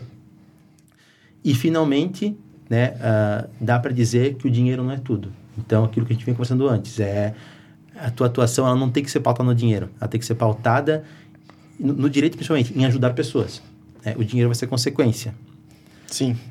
Então, assim, o Vinícius é um cara que, que tem tudo para dar certo na advocacia, né? Ah, e o, o que, que eu diria para ele, ele já sabe, já conversei com ele bastante sobre isso, é, é basicamente isso. E é essa mensagem que eu deixo. A gente tem um curso de Direito aqui em Presidente Getúlio, e uma coisa que a gente, eu sempre falo bastante com, com, com o pessoal que está começando na advocacia é o seguinte, a gente ouve muito, cara, tu vai advogar? O advogado mais experiente, Sim. tu vai advogar? Pô, tu sabe que tem concorrência pra caramba, que é difícil, né? Cara, tenta, porque é, o sol tá aí, né? Nasceu para todos e a gente tem que, tem que aprender a lidar. Então, a concorrência existe, ela é grande, mas todo mundo tem lugar nesse mercado. Então, ah, quando tu recebe uma palavra de, de um, um, um feedback negativo sobre abrir o escritório, normalmente não é verdade. Né? O escritório de advocacia é algo que ele pode te, te ajudar financeiramente, ele pode ele, ele dá certo. Agora, tu vai ter que gerir, como qualquer empresa, a gente vê cotidianamente facções abrindo e fechando, confecções têxteis, lojas abrindo e fechando. e algumas abrem e ficam. Sim. Então a gente tem ali a advocacia é a mesma coisa, vai abrir, vai fechar. A primeira coisa que a gente tem que saber é que não, não, é, não é abrir o, a- o escritório, ligar o, o notebook esperar o cliente entrar, né? Network é, é muito importante na advocacia. A gente chama do boca a boca, né? Aqui é uma cidade pequena que nem a nossa, por mais que a gente use, ferramentas de Instagram, de Facebook para ser visto, é a atuação, é, é, é, é o, o, o net, o teu network que vai definir o, o quantos clientes tu vai ter. Então, essa é uma... é, são, são as dicas que eu daria para quem está começando advocacia.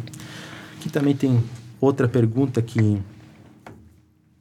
que já é mais, mais capiciosa, que é se eu pudesse estar em outra profissão, qual eu escolheria? Né? E realmente, como eu falei para vocês, eu, eu desde de, de, de muito novo eu, eu, eu pensava em ser advogado, então eu teria uma dificuldade em escolher outra profissão, mas eu penso que, que se eu não, não ficasse na advocacia, eu ficaria no direito, eu iria para para universidade, eu iria pesquisar, eu iria ah, lecionar, talvez, né? Não, mas ah, a pesquisa é uma coisa que me agrada muito. Agora, se me dissesse, ah, Tiago, não pode ser no direito, daí eu ia empreender. Ia empreender em alguma coisa que eu não sei. E, e o que me agrada muito é inovação. Então, eu ia buscar algo que, que não tem, né? Eu ia buscar uma ideia que, que não, não tem na região e ia tentar iniciar uma empresa em algo que... E na, na música não, Na não a- a eu, ia, eu queria tocar nesse assunto A depois. música, a música eu, eu fiquei, ficou para trás. Faz tempo já que eu, que eu não pego mais a bateria. Mas era um hobby, né? Era o hobby, era o hobby. Tinha, né? Era bom, a, a gente até tinha vontade de, mas a, a limitação técnica ela impede tu de, de uma, o- um do- dos integrantes da nossa banda, que era o Tiago Pereira, hoje ele, ele trabalha com música, ele, ele é professor universitário na FURB, tem mestrado, se não me engano, ele está indo para o doutorado em música. Então, ele era o, o, nosso, o nosso principal músico ali, ele, ele, ele foi adiante, né? Os demais ficaram no hobby mesmo, eu penso. Mas Não, é, Eu nem sabia que tu ia. a gente É que o meu cunhado era. o, Ah. o Adriano, que eu não posso falar o apelido dele. Ué, mas talvez pode, né? Não sei. Ah, ele falou, não tem com você. Ele, ele falou, ele me disse que quando ele foi pro Blumenau, ele deixou de ter o apelido, daí ele é só Adriano Pereira. Mas pra mim, né, vai ser sempre o Adriano Gordo. Fica a dica Mas- se o pessoal de Blumenau quiser adotar. Mas é um apelido carinhoso, né? Ah, claro. Ele, ele até ficou magrão agora, mas ficou o apelido pra ele. O apelido sempre fica. né? É, ficar. quando Basta- o cara não gosta. Basta não gostar dele. É. Basta demonstrar que eu gostou dele. Nó- Nós tínhamos na época um amigo em comum, ainda é nosso amigo, obviamente, Daniel Estrela. Ele era o cara que dava apelido pra todo mundo. E ficou, cara. Isso, o Adriano, coitado, ele sofreu um tempo, depois ele se adaptou. Daí- E o teu era como? Ah, o meu é segredo. Ah, não! o podcast sobre o Diago.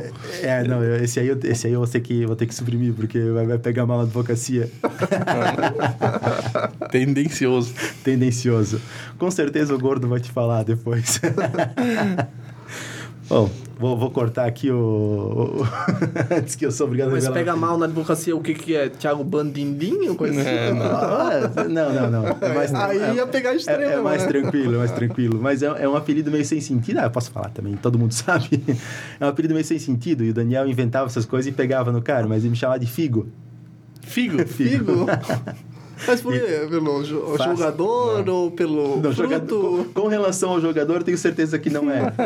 Mas o, o Daniel tinha os- a- as ideias Exótico, dele. né? Os Exótico. apelidos Ele- exóticos, Ele né? inventava um, daí tu não gostava muito, daí pegava. É. E às vezes não sense pra caramba, mas, né? Não, ele sempre tinha essa maldade. A dica é quando alguém te dá um apelido, dá um sorriso e fala, gostei, né? Eu não gostando. né? Eu também já tive um apelido que não gostava. Meu, quem não teve, né? Ah, É, mundo, eu, eu no começo, É Jimmy. Jimmy.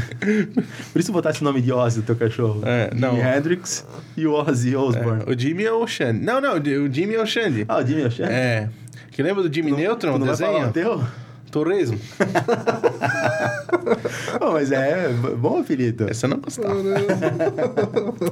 Agora, Não sei porquê, mas. agora vai ter três apelidos que eu vou voltar a pegar na praça aqui. Daí eu, é, daí eu teve, eu teve uma fase que eu emagreci, né? Aí antes disso eu era o torresmo. Aí eu emagreci, aí eles me chamavam de torresmo light. Depois esqueceram, né? Que bom, né? Agora tu lembrasse. É, já vai ser esquecido logo, né? Até que sai o vídeo, já ninguém lembra mais. Daí vai editar essa parte, É, certo? não, né? não, não, deixa na íntegra, né? Esse vídeo talvez nem vai pro ar, né? Talvez a gente vai ter que suprimir, né? Vamos ter Não, que não. marcar um outro dia para fazer. Não, Não, tu tá louco? Bom, tem mais uma pergunta aqui. Faz todas, não pode filtrar. Não pode filtrar? É. Qual decisão mais me deixou em dúvida na advocacia? Cara, eu, eu acho que a. Como eu falei, eu sempre tive, tive pouca dúvida na advocacia. Também mas- é dele, ó. Também é do Vinícius. Ah, tá. Ah, chegou no momento. Chega no momento em que tu tens que decidir se é, se é efetivamente a advocacia que tu queres ou se tu vai para outra área do direito, né? E esse é o momento que te gera uma certa dúvida. Como eu falei, ah, o concurso público te gera estabilidade, te gera ah, uma tranquilidade e uma certeza de que tu vai ter aquele salário, que tu vai trabalhar nas tuas horas e que tu vai...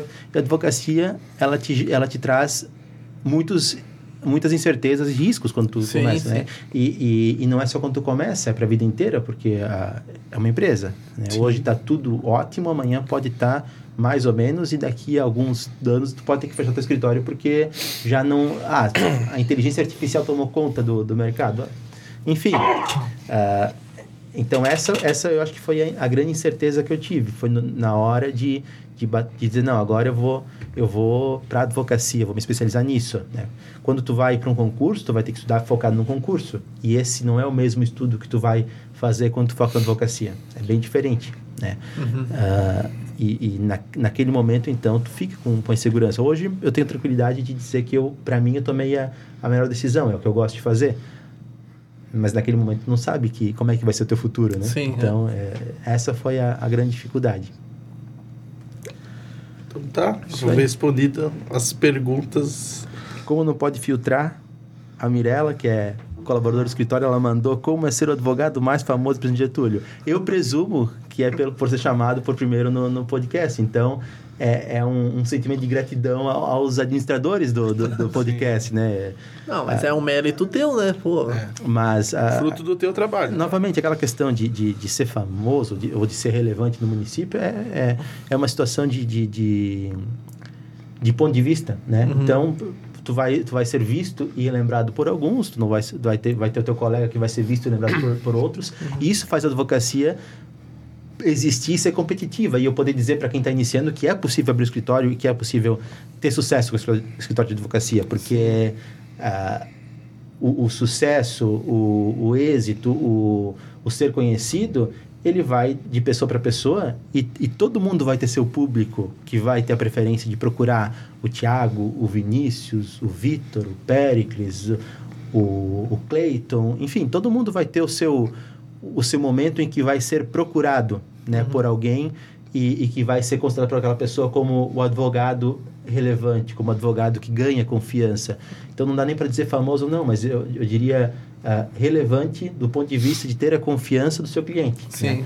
Então, o que, que mais deixa a gente feliz é quando a gente recebe um cliente e esse cliente ele sai satisfeito do escritório. Isso mostra que o teu, a tua missão foi cumpri- cumprida. Mais feliz ainda quando tu vê esse cliente retornando. Sim. Né? Sempre essa é a comprovação, né? Sempre eu- aquele- E, e, e chegando outro, um novo cliente, diz, ah, o cara tá me o cara me indicou. indicou. Sempre aquele chororô, né? E aí, tudo bem? É, se tivesse bem, não estaria aqui, né?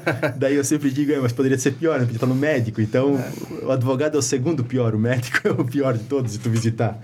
É Então, uma, a gente... é uma boa resposta. A gente tem que, tem que ter. Essa não tá na, tá na ponta da língua, porque 90% das pessoas, né, depois do e aí tudo bem, ela diz: é, se tivesse bom, eu não estaria aqui. e sempre, e sempre tá bom porque tem solução e a gente Sim. né, tem que desenvolver essa, essa solução. Ainda bem, né, que tem. A- Ainda bem que tem a possibilidade de buscar a solução. Né? Uhum. Da minha parte, eram essas as perguntas que eu recebi aqui. Né?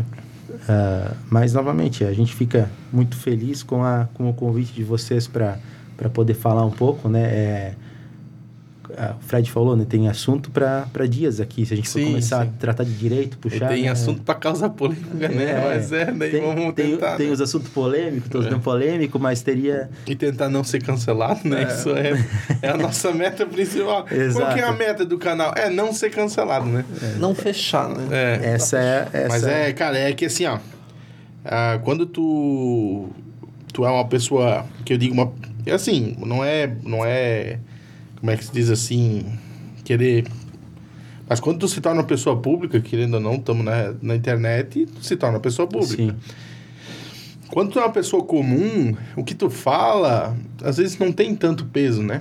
Sim. Mas quando tu tá à frente de, de algo que, que, querendo ou não, o cara pensa, ah, um podcast é um, um papo de, de boteco, né?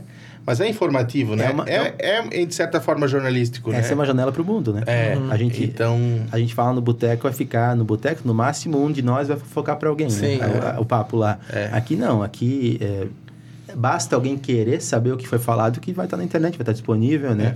E a, a gente responde pelo que a gente falou, né? Sim. Então, é, eu acho que é uma iniciativa muito válida, muito legal a gente ter um ter isso aqui em Getúlio, como é a rádio, como é né? o, o podcast é, é a inovação disso, né? É, é trazer essa notícia, trazer isso para ficar. A gente, eu, eu, eu, sinceramente faço votos de que esse sucesso de vocês só aumente, porque isso é algo que, que beneficia diretamente eu, a população getuliense, né?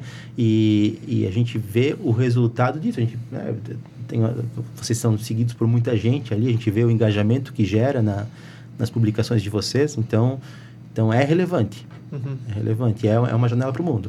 Com certeza. Hoje, se alguém quiser assistir isso aqui na Europa, vai conseguir, né? Vai Sim. abrir a Uhum. internet. Então, ah, não tem uma limitação territorial.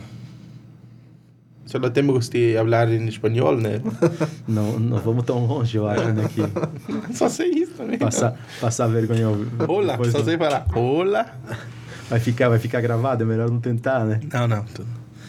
Não, mas e como tu, tu falou ali, tu agradeceu, a gente também agradece, né? Com certeza, se tu foi chamado, é porque... Não, também, né? Mas tens um diferencial, né? Que a gente sempre quer... A gente quer trazer pessoas ah, que pensam para frente, empreendedoras e... E principalmente jovens, né? Que querendo ou não, é... É, a no- é o nosso... Nosso Público. feeling, né? Aham.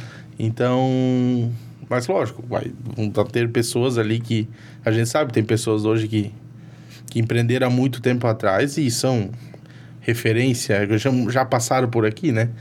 Então, mas a gente também, mais uma vez, agradece. Isso aí. ter- é. Fico muito feliz novamente, né? É nosso...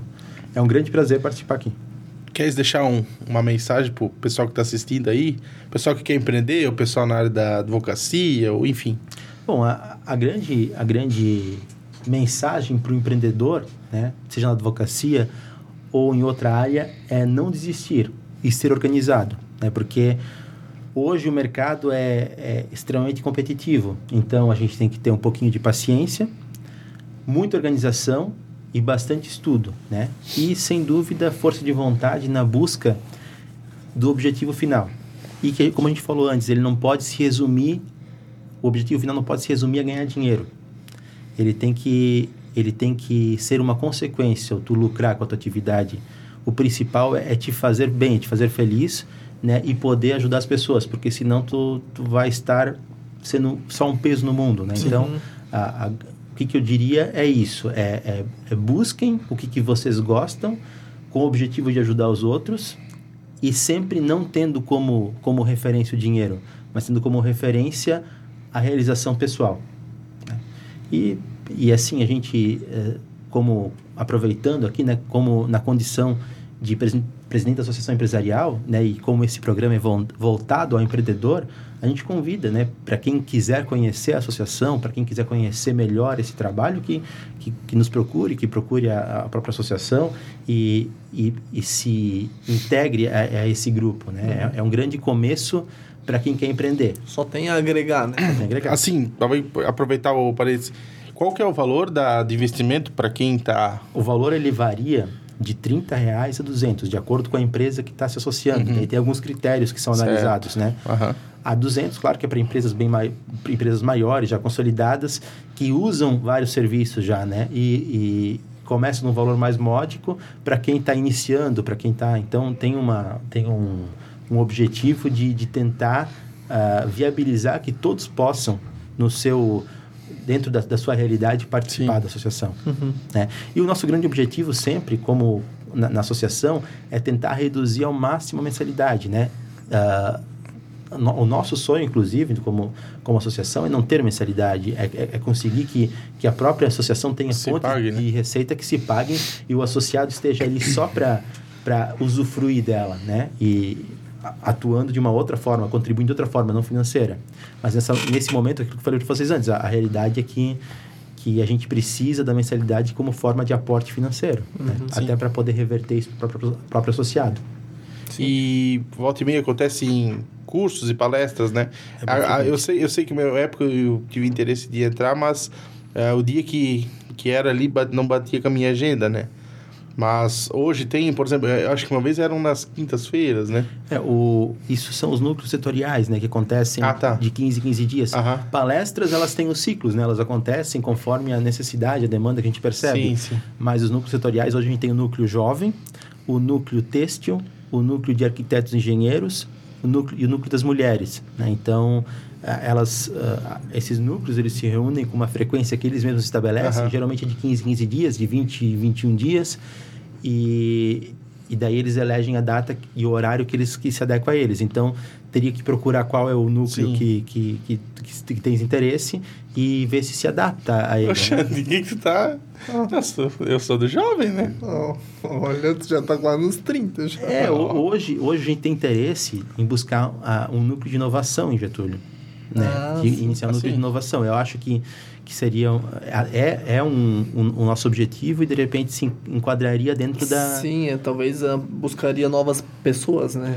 É, talvez até a gente pense em, em- integrar o núcleo jovem com a inovação, mas isso depende do próprio núcleo jovem querer, né? uhum, sim. Mas hoje, hoje um, um dos núcleos que está na nossa à vista, assim, de, de, de a gente dar um start nele, é o núcleo de inovação. E pra gente se encaixaria bem... Vocês, vocês é, é o, o, o ponto-chave, vocês, vocês vão iniciar o núcleo. Vamos conversar mais sobre Vamos, isso. vamos. Olha, né? Oh, Dá para fazer ao vivo uh, o núcleo depois. Que sabe, faz a bi... Não, não. Misturar, misturar Bolsonaro. Bolsonaro com o Faustão. é? Quem sabe faz a bi... Não sei, não sei. Corta essa A parte. gente já percebeu. Até uma, é uma ideia legal, né? Imagina Sim. fazer isso ali e fazer as reuniões ao vivo. Ah, Ah, não, não, não. O Nilton não gosta. Ou pelo menos pontualmente fazer alguma É. coisa, né? Ao vivo. Mas Legal, é, legal. vamos aproximar essa ideia. Não, ou nem, nem ao vivo, mas produzir algum conteúdo pra conteúdo internet. de relevância, pois é, né? claro. Entendeu? Uhum. Quem sabe a cada três meses um programa é relacionado Ao núcleo ao têxtil. núcleo. Aham. Ao núcleo tô- Então, ao Ou, têxtil. ou dentro do Mente Sortuda fazer, fazer um outro dia de semana que lança um conteúdo. Né? Por que não? Claro. Olha, são, são ideias aí que a gente lança e vamos ver se Vamos a gente colhe amadurecer. alguma coisa. Vamos né? amadurecer. Show de O bola. mente inovadora, né?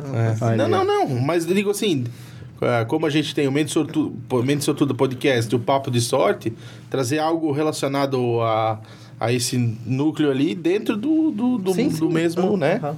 Porque, querendo ou não, a informação vai chegar. E como a gente já está num, num- num crescimento válido, vai chegar mais fácil pro... Que é o que é o mais interessante, né? É. Porque for falar, ah, tipo, ah, em remuneração nas redes sociais, isso tá muito longe de, de, de acontecer. E de ser, né? Isso é uma realidade, né? Mas Mas estamos tá, em tá busca. a caminho, tá a caminho. Estamos em busca, né? É, eu falei, quem é que tava esses dias? Ah, eu tava esse. Foi. Foi quando? Ah, foi um dia à noite. Foi sábado. Sábado à noite, eu tava terminando o serviço aqui, que eu queria agilizar. Aí o Carlinho Vince passou aí na frente, né? Pô, trabalhando essa hora, assim, assim, ó, eu quero trabalhar até os 40, tem 40, eu quero me aposentar. Depois chega, né?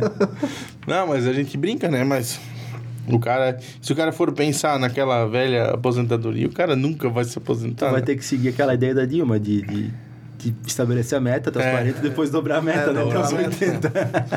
Construir o capital antes, né? Tem bastante. Não, mas o, a gente dividiu os lucros ali da, da parte do, do YouTube pagou, daí o meu Porsche tá vindo e o do. Olha, É. já, é, um- Eu já, já é não gosto de Porsche, né? já é o começo. Pra começar, não, tá eu bom. gosto sim. Vai que o Porsche escuta e patrocina. Oh, cara. pois é, né? Ô, ô, ô. Mas então é isso aí. Beleza, então? Mais uma vez, obrigado. E o pessoal que assistiu aí, até mais. Valeu! Um abraço, até mais. Valeu.